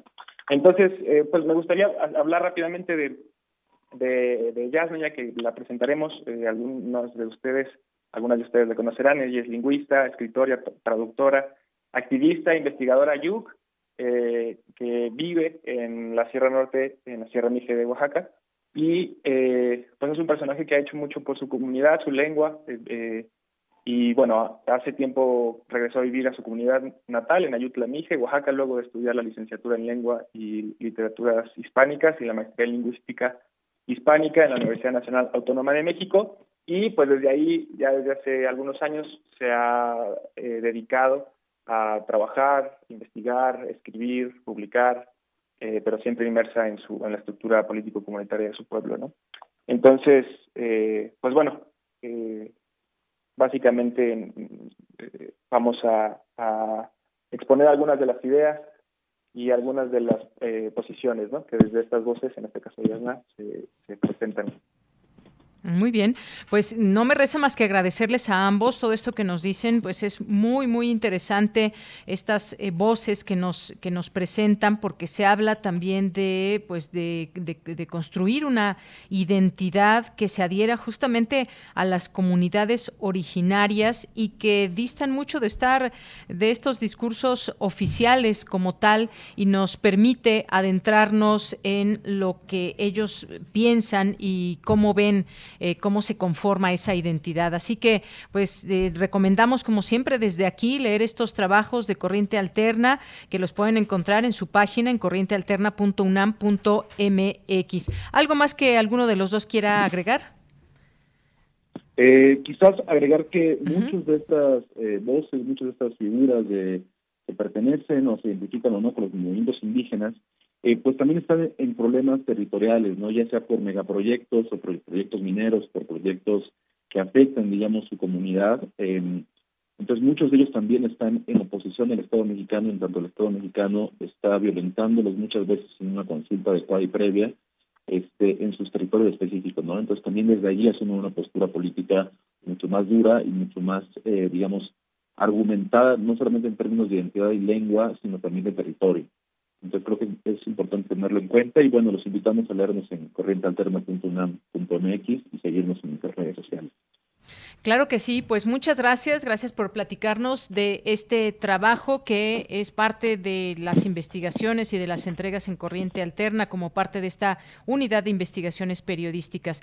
Eh, Rafael Lozano, Carlos Acuña, muchísimas gracias por estar con nosotros aquí en Prisma RU. Muchísimas gracias a ti, Deyanira. Un abrazo, hasta luego. Muchas gracias, Deyanira, y a todo el auditorio. Un gusto estar acá.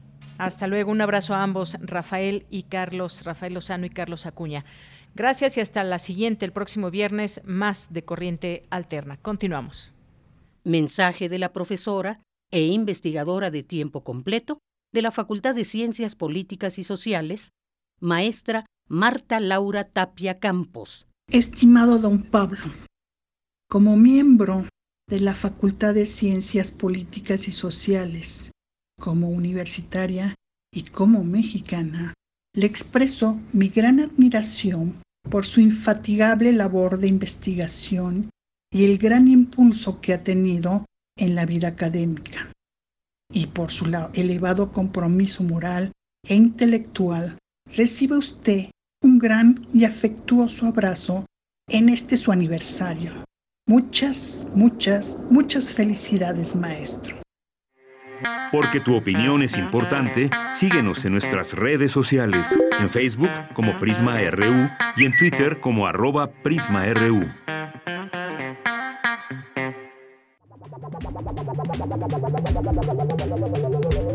El refractario, RU.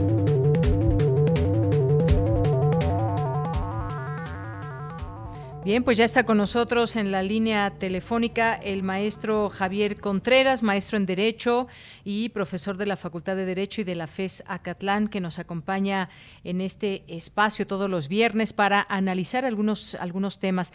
Acaba de salir este índice de democracia que lleva a cabo The Economist. ¿Qué nos dice para México, para América Latina, para el mundo? Bueno, pues sobre todo nos vamos a centrar en los datos de México, obviamente. ¿Qué tal, Javier? ¿Cómo estás? Buenas tardes.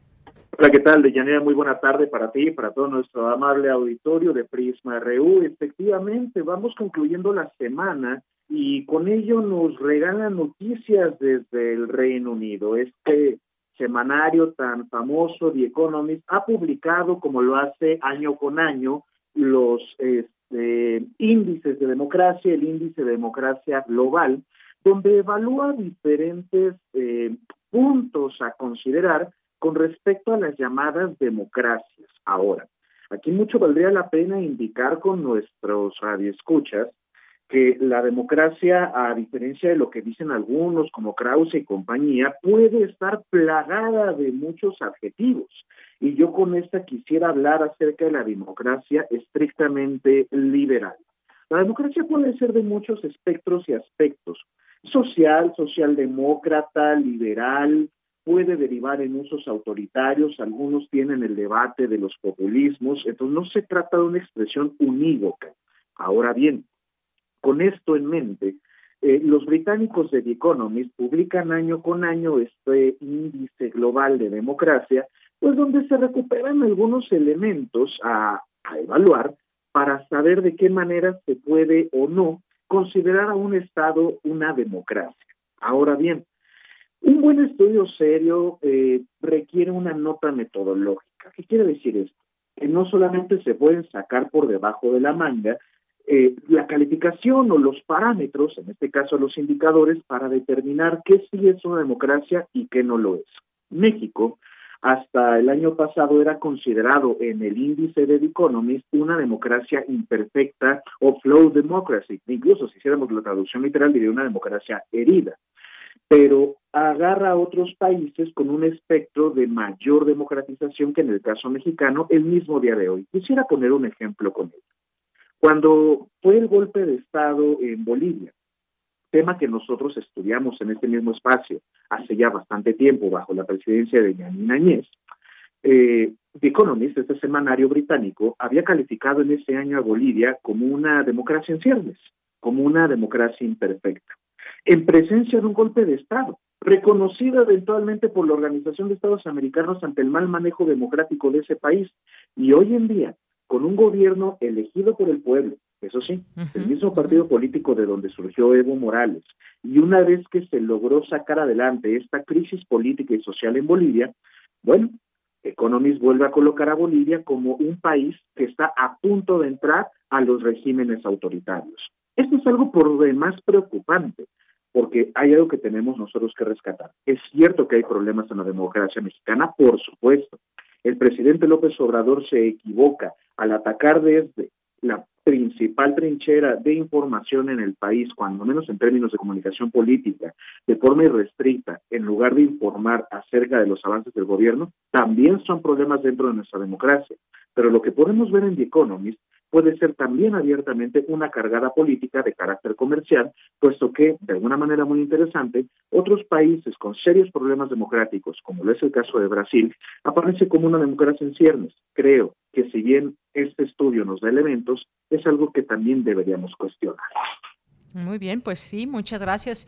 Esto que mencionas, este punto es muy importante porque cuando se dio el golpe de Estado en Bolivia eh, con Janine Añez, eh, los colocaron en azul pálido, eh, es decir, en estos colores que pintan la democracia en el mundo, lo cual quería decir una democracia imperfecta, o sea, un buen nivel de democracia, digamos, y ahora con el actual presidente que fue elegido en Bolivia por una amplia mayoría popular, lo colocan muy por debajo, como bien nos dices, de su escala anterior, eh, ya pegándole a la dictadura. Y, bueno, en el caso de México también, pues hay elementos que se toman en cuenta. Digo, nadie, yo creo que nos gusta que nos cataloguen en eso de una democracia híbrida y pues ya sabes, también se hace una suerte de personas que no están de acuerdo con el gobierno y que toman, toman esto como una, una crítica. Debemos de tomarlo, por supuesto, como una seria crítica. Traigo aquí algunas, hay varias voces que están hablando de esto, eh, Javier. Una de ellas, por ejemplo, tuitea al respecto el periodista Álvaro Delgado y dice, parece chiste, la revista neoliberal The Economist coloca a México hoy casi en la dictadura y la cumbre de, la democracia fue con Felipe Calderón, periodo de fraudes electorales, asesinatos, tortura, saqueo. Y bueno, pues ahí lleva a cabo un análisis. Bueno, pues comentarlo, siempre es importante estas distintas aristas desde donde se pueden mirar estas, eh, estos temas tan importantes, pero efectivamente, que hacia dónde va de Economist con esto y cuáles son los elementos que se toman en cuenta. Pero también tenemos tenemos otras cosas y está esta pausa que todavía no acabamos de entender en las relaciones diplomáticas eh, con España, que señaló el presidente. ¿A ti te quedó claro qué es esta pausa que ya declaró que no es con el pueblo, pero que todo sigue igual en la parte, en la parte, eh, digamos, de de las embajadas y con la gente y que no tiene que ver con una ruptura, pero pues, ¿por qué se mencionó entonces? ¿Qué nos puedes decir, Javier? Ese es un tema, por decir lo mínimo, peculiar. Lo primero que se podría mencionar es que valdría la pena acercar eh, al cuerpo diplomático, al presidente López Obrador, y que incluso el propio presidente lo mencionó en su conferencia, que seguramente le estarían jalando las orejas más adelante los diplomáticos, el servicio exterior, por las declaraciones que iba a compartir. Bueno, nosotros tendríamos que mencionar primero desde toda seriedad, en principio técnica académica y en segundo en términos de derecho internacional público, que no existe tal cosa como una pausa en las relaciones diplomáticas entre los estados. Es lo primero que tenemos que pensar. Ahora, cuando el presidente López Obrador menciona, bueno, es que no es una pausa con el pueblo, sino con el gobierno, pues difícilmente podremos hablar de algo así, porque pues ¿qué entenderíamos por no una pausa entre los pueblos? Es evidente que la gente no va a dejar de viajar a España y la gente de España, en su caso, no va a dejar de viajar a México. Entonces, esta suerte de, de argumento para tratar de desviar la atención en la declaración tan complicada que emitió el presidente López Obrador, pues es, por decirlo menos, inútil.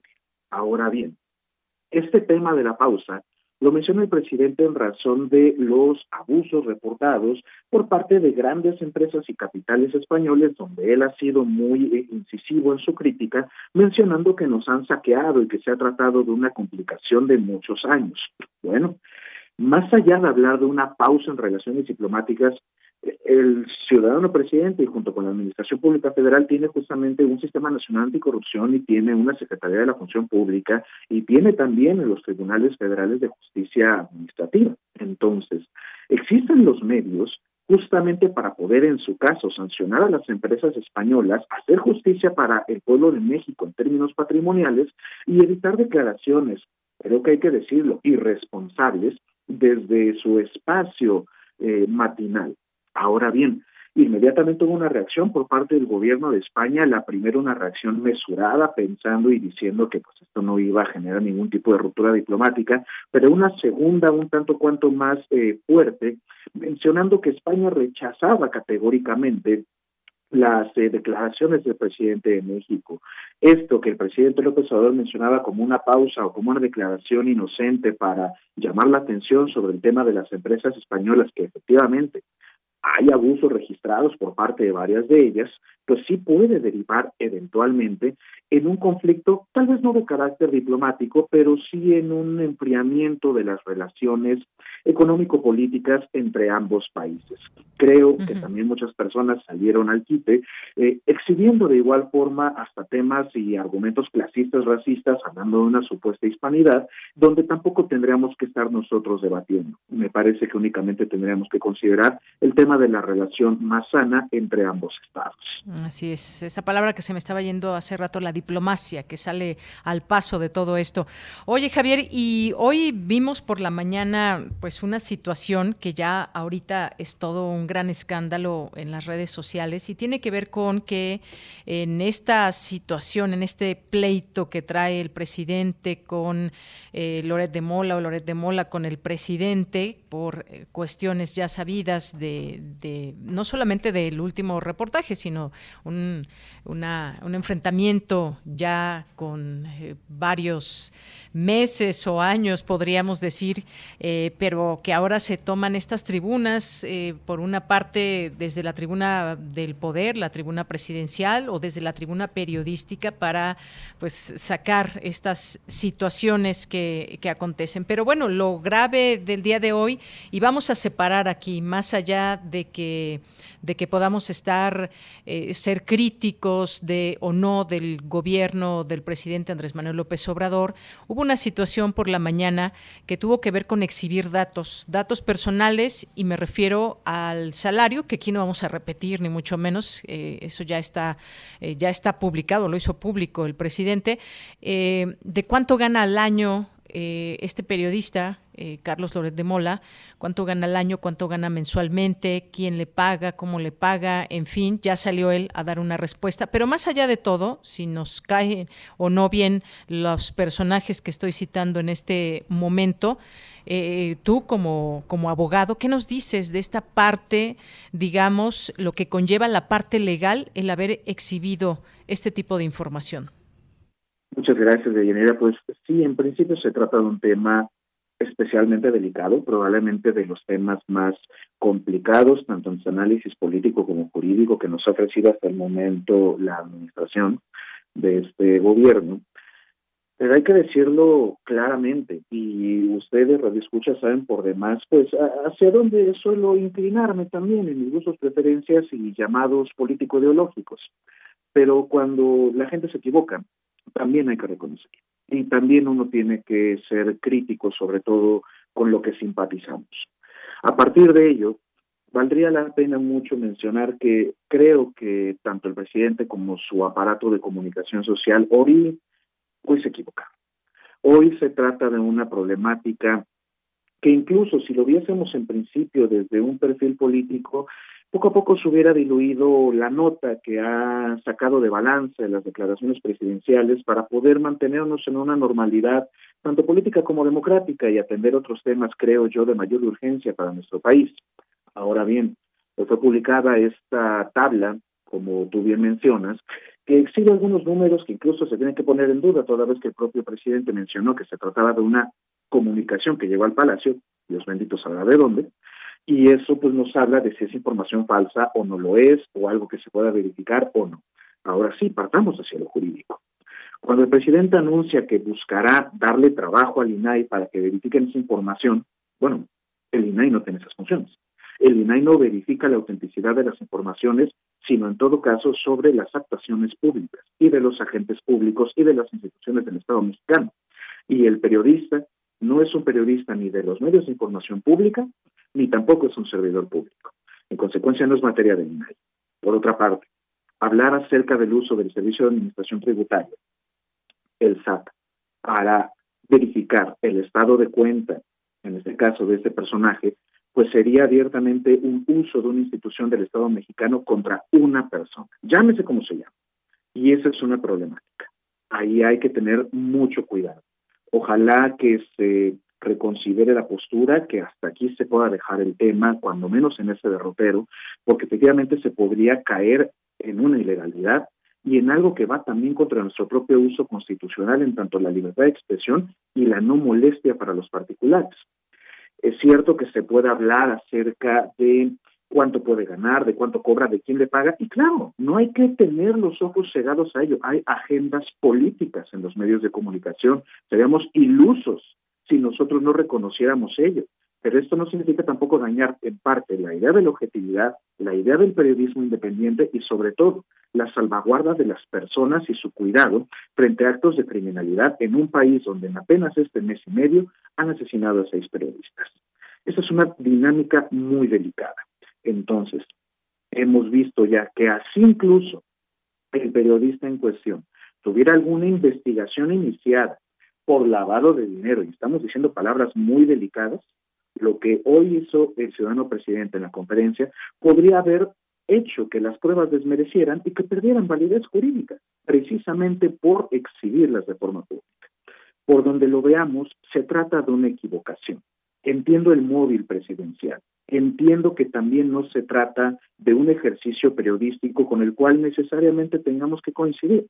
De lo que hablamos aquí, en este preciso instante, en este espacio, es hablar de que el poder del Estado no puede ni debe concentrarse versus una sola persona, y menos aún cuando hablamos acerca de la práctica periodística, no en un país como México ni en un lugar del mundo. Bien, Javier, pues muchas gracias. Gracias por este eh, último análisis, bueno, por todo este análisis de la sección del día de hoy. Un tema que seguirá de qué, eh, seguirá dando de qué hablar.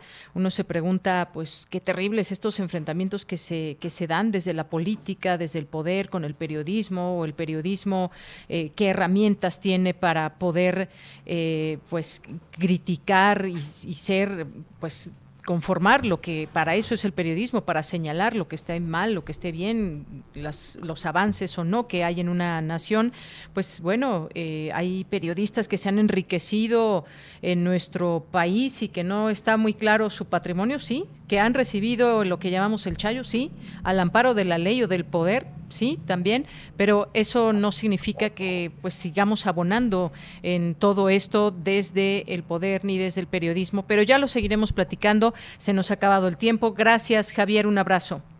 Muchísimas gracias, Dayanire, para todo nuestro amable auditorio. Cuídense mucho y que tengan un estupendo fin de semana. Gracias y muy buenas tardes. Continuamos con Melomanía RU con Dulce Wet. Melomanía RU.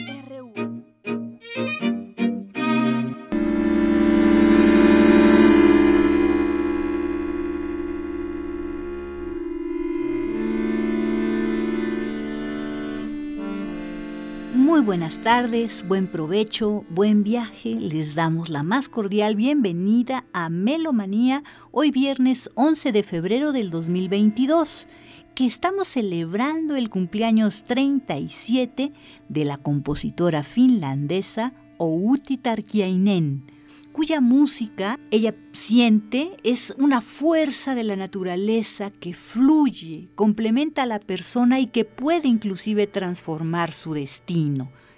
Su obra ha sido presentada internacionalmente, hace cinco años su primera pieza orquestal y este año se va a presentar su primera ópera en mayo del 2022, Una habitación propia, comisionada por el Teatro Hagen sobre el ensayo de Virginia Woolf que explora la identidad femenina. Por eso estamos escuchando y ellos comenzaron a cantar para acordeón solo con Belikujala, una obra del 2015, es música del álbum que contiene su música de cámara de Outi Tarkiainen. Este es un CD finlandés del 2017 de Alba Records.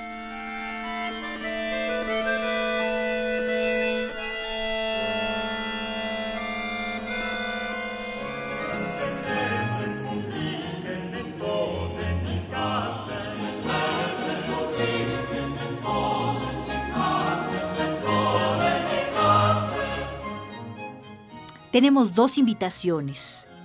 La maestra Eunice Padilla, directora artística de la AMA, nos invita a escuchar música de Manuel de Sumaya. Es un gusto poderlos invitar a una nueva cápsula de nuevas voces, nuevas músicas.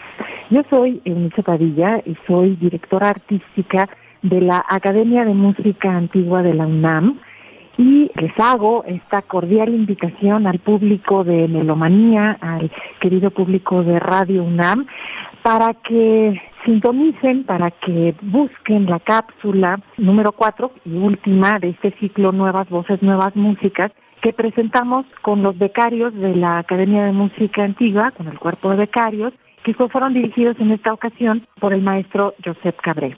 La cita es hoy, viernes 11 de febrero, en un ratito más, en unas tres horas, a las seis de la tarde, hora en que se estrena esta pequeña cápsula, que consiste de música de la Nueva España. En particular, tendremos una cantada muy hermosa de Manuel de Sumaya que se llama Silla aquella nave, que es una obra emblemática del repertorio estas palabras es para invitarlos muy cordialmente a que nos acompañen a escuchar esta bellísima música de la Nueva España, interpretada por unos talentosísimos jóvenes que tenemos en la Academia de Música Antigua. Les mando un saludo, soy Enice Padilla.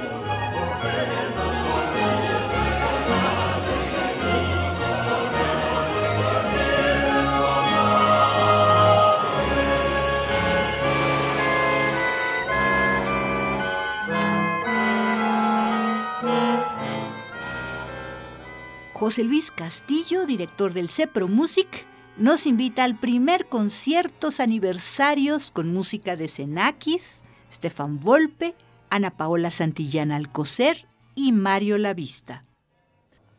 Amigas, amigos de Prisma, RU les saluda José Luis Castillo con el propósito de, además de desearles, desearnos el mejor de los años que hace relativamente poco que han iniciado para invitarles al concierto del próximo domingo, de este domingo en punto de la 1.30 de la tarde en el Auditorio Blas Galindo del Centro Nacional de las Artes.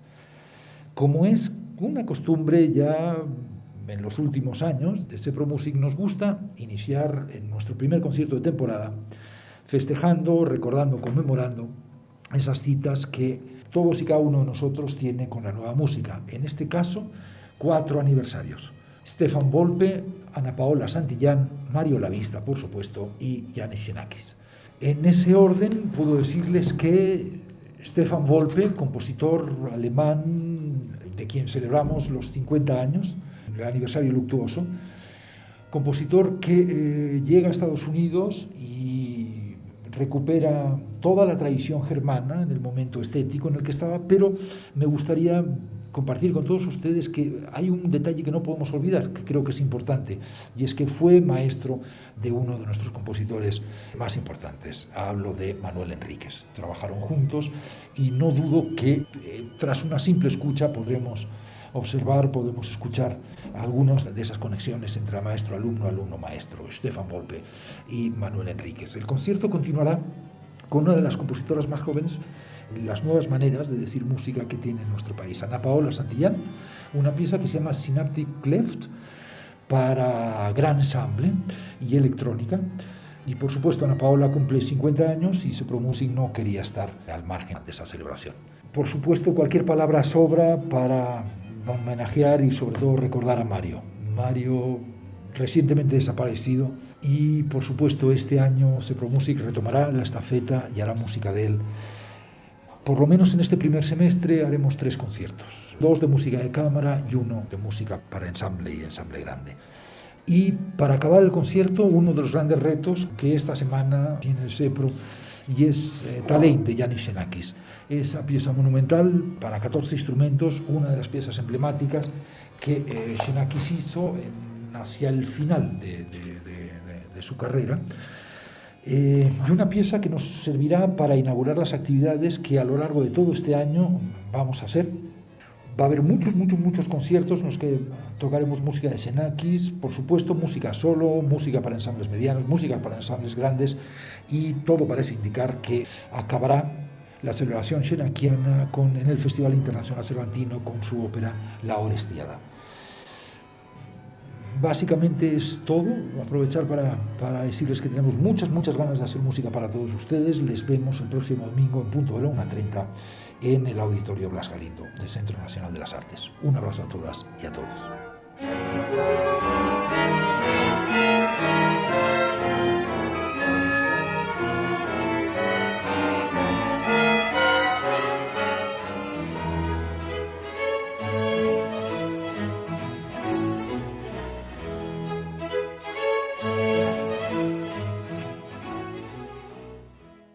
Los fallecimientos tenemos dos. El primero es que un día como mañana, 12 de febrero, recordamos 225 años sin Antoine Duverny. Es un compositor francés y violinista que desde 1739 ingresa a la música de la Cámara del Rey y se convierte en parte de la Orquesta Real de Academia de Música. Hace muchas obras vocales, sacras, instrumentales Define las obras orquestales como motetes y sus sonatas para violines como conciertos de sinfonías. Y eso es lo que estamos escuchando ahora, parte de uno concierto de sinfonía, la última parte, la chacona del segundo concierto de sinfonías en Fa mayor.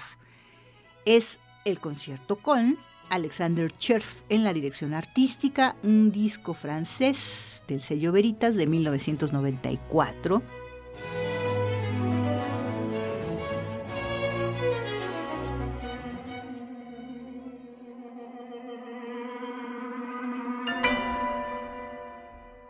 también recordamos el fallecimiento reciente apenas del gran compositor estadounidense George Crumb o George Henry Crumb Jr., fallecido apenas el 6 de febrero. Conocido como un explorador de timbres inusuales, formas alternativas de notación, técnicas instrumentales y vocales extendidas que obtienen sonoridades muy vívidas. Por ejemplo, el efecto de gaviota para violonchelo en Black Angels el vibrato metálico para piano en sus cinco piezas para piano, ¿no? O en esto que estamos escuchando, que es parte del sonido de la ballena, el vocaliz y el tema del mar, con el ensamble con chorch, flauta eléctrica, violonchelo eléctrico y piano amplificado. Y hasta aquí Melomanía de hoy viernes 11 de febrero del 2022. Que tengan ustedes un excelente fin de semana. Nos escuchamos muy pronto. Hasta la próxima.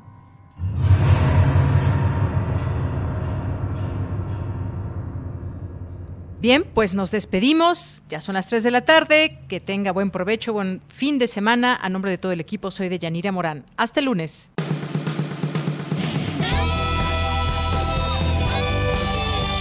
Prisma RU. Relatamos al mundo.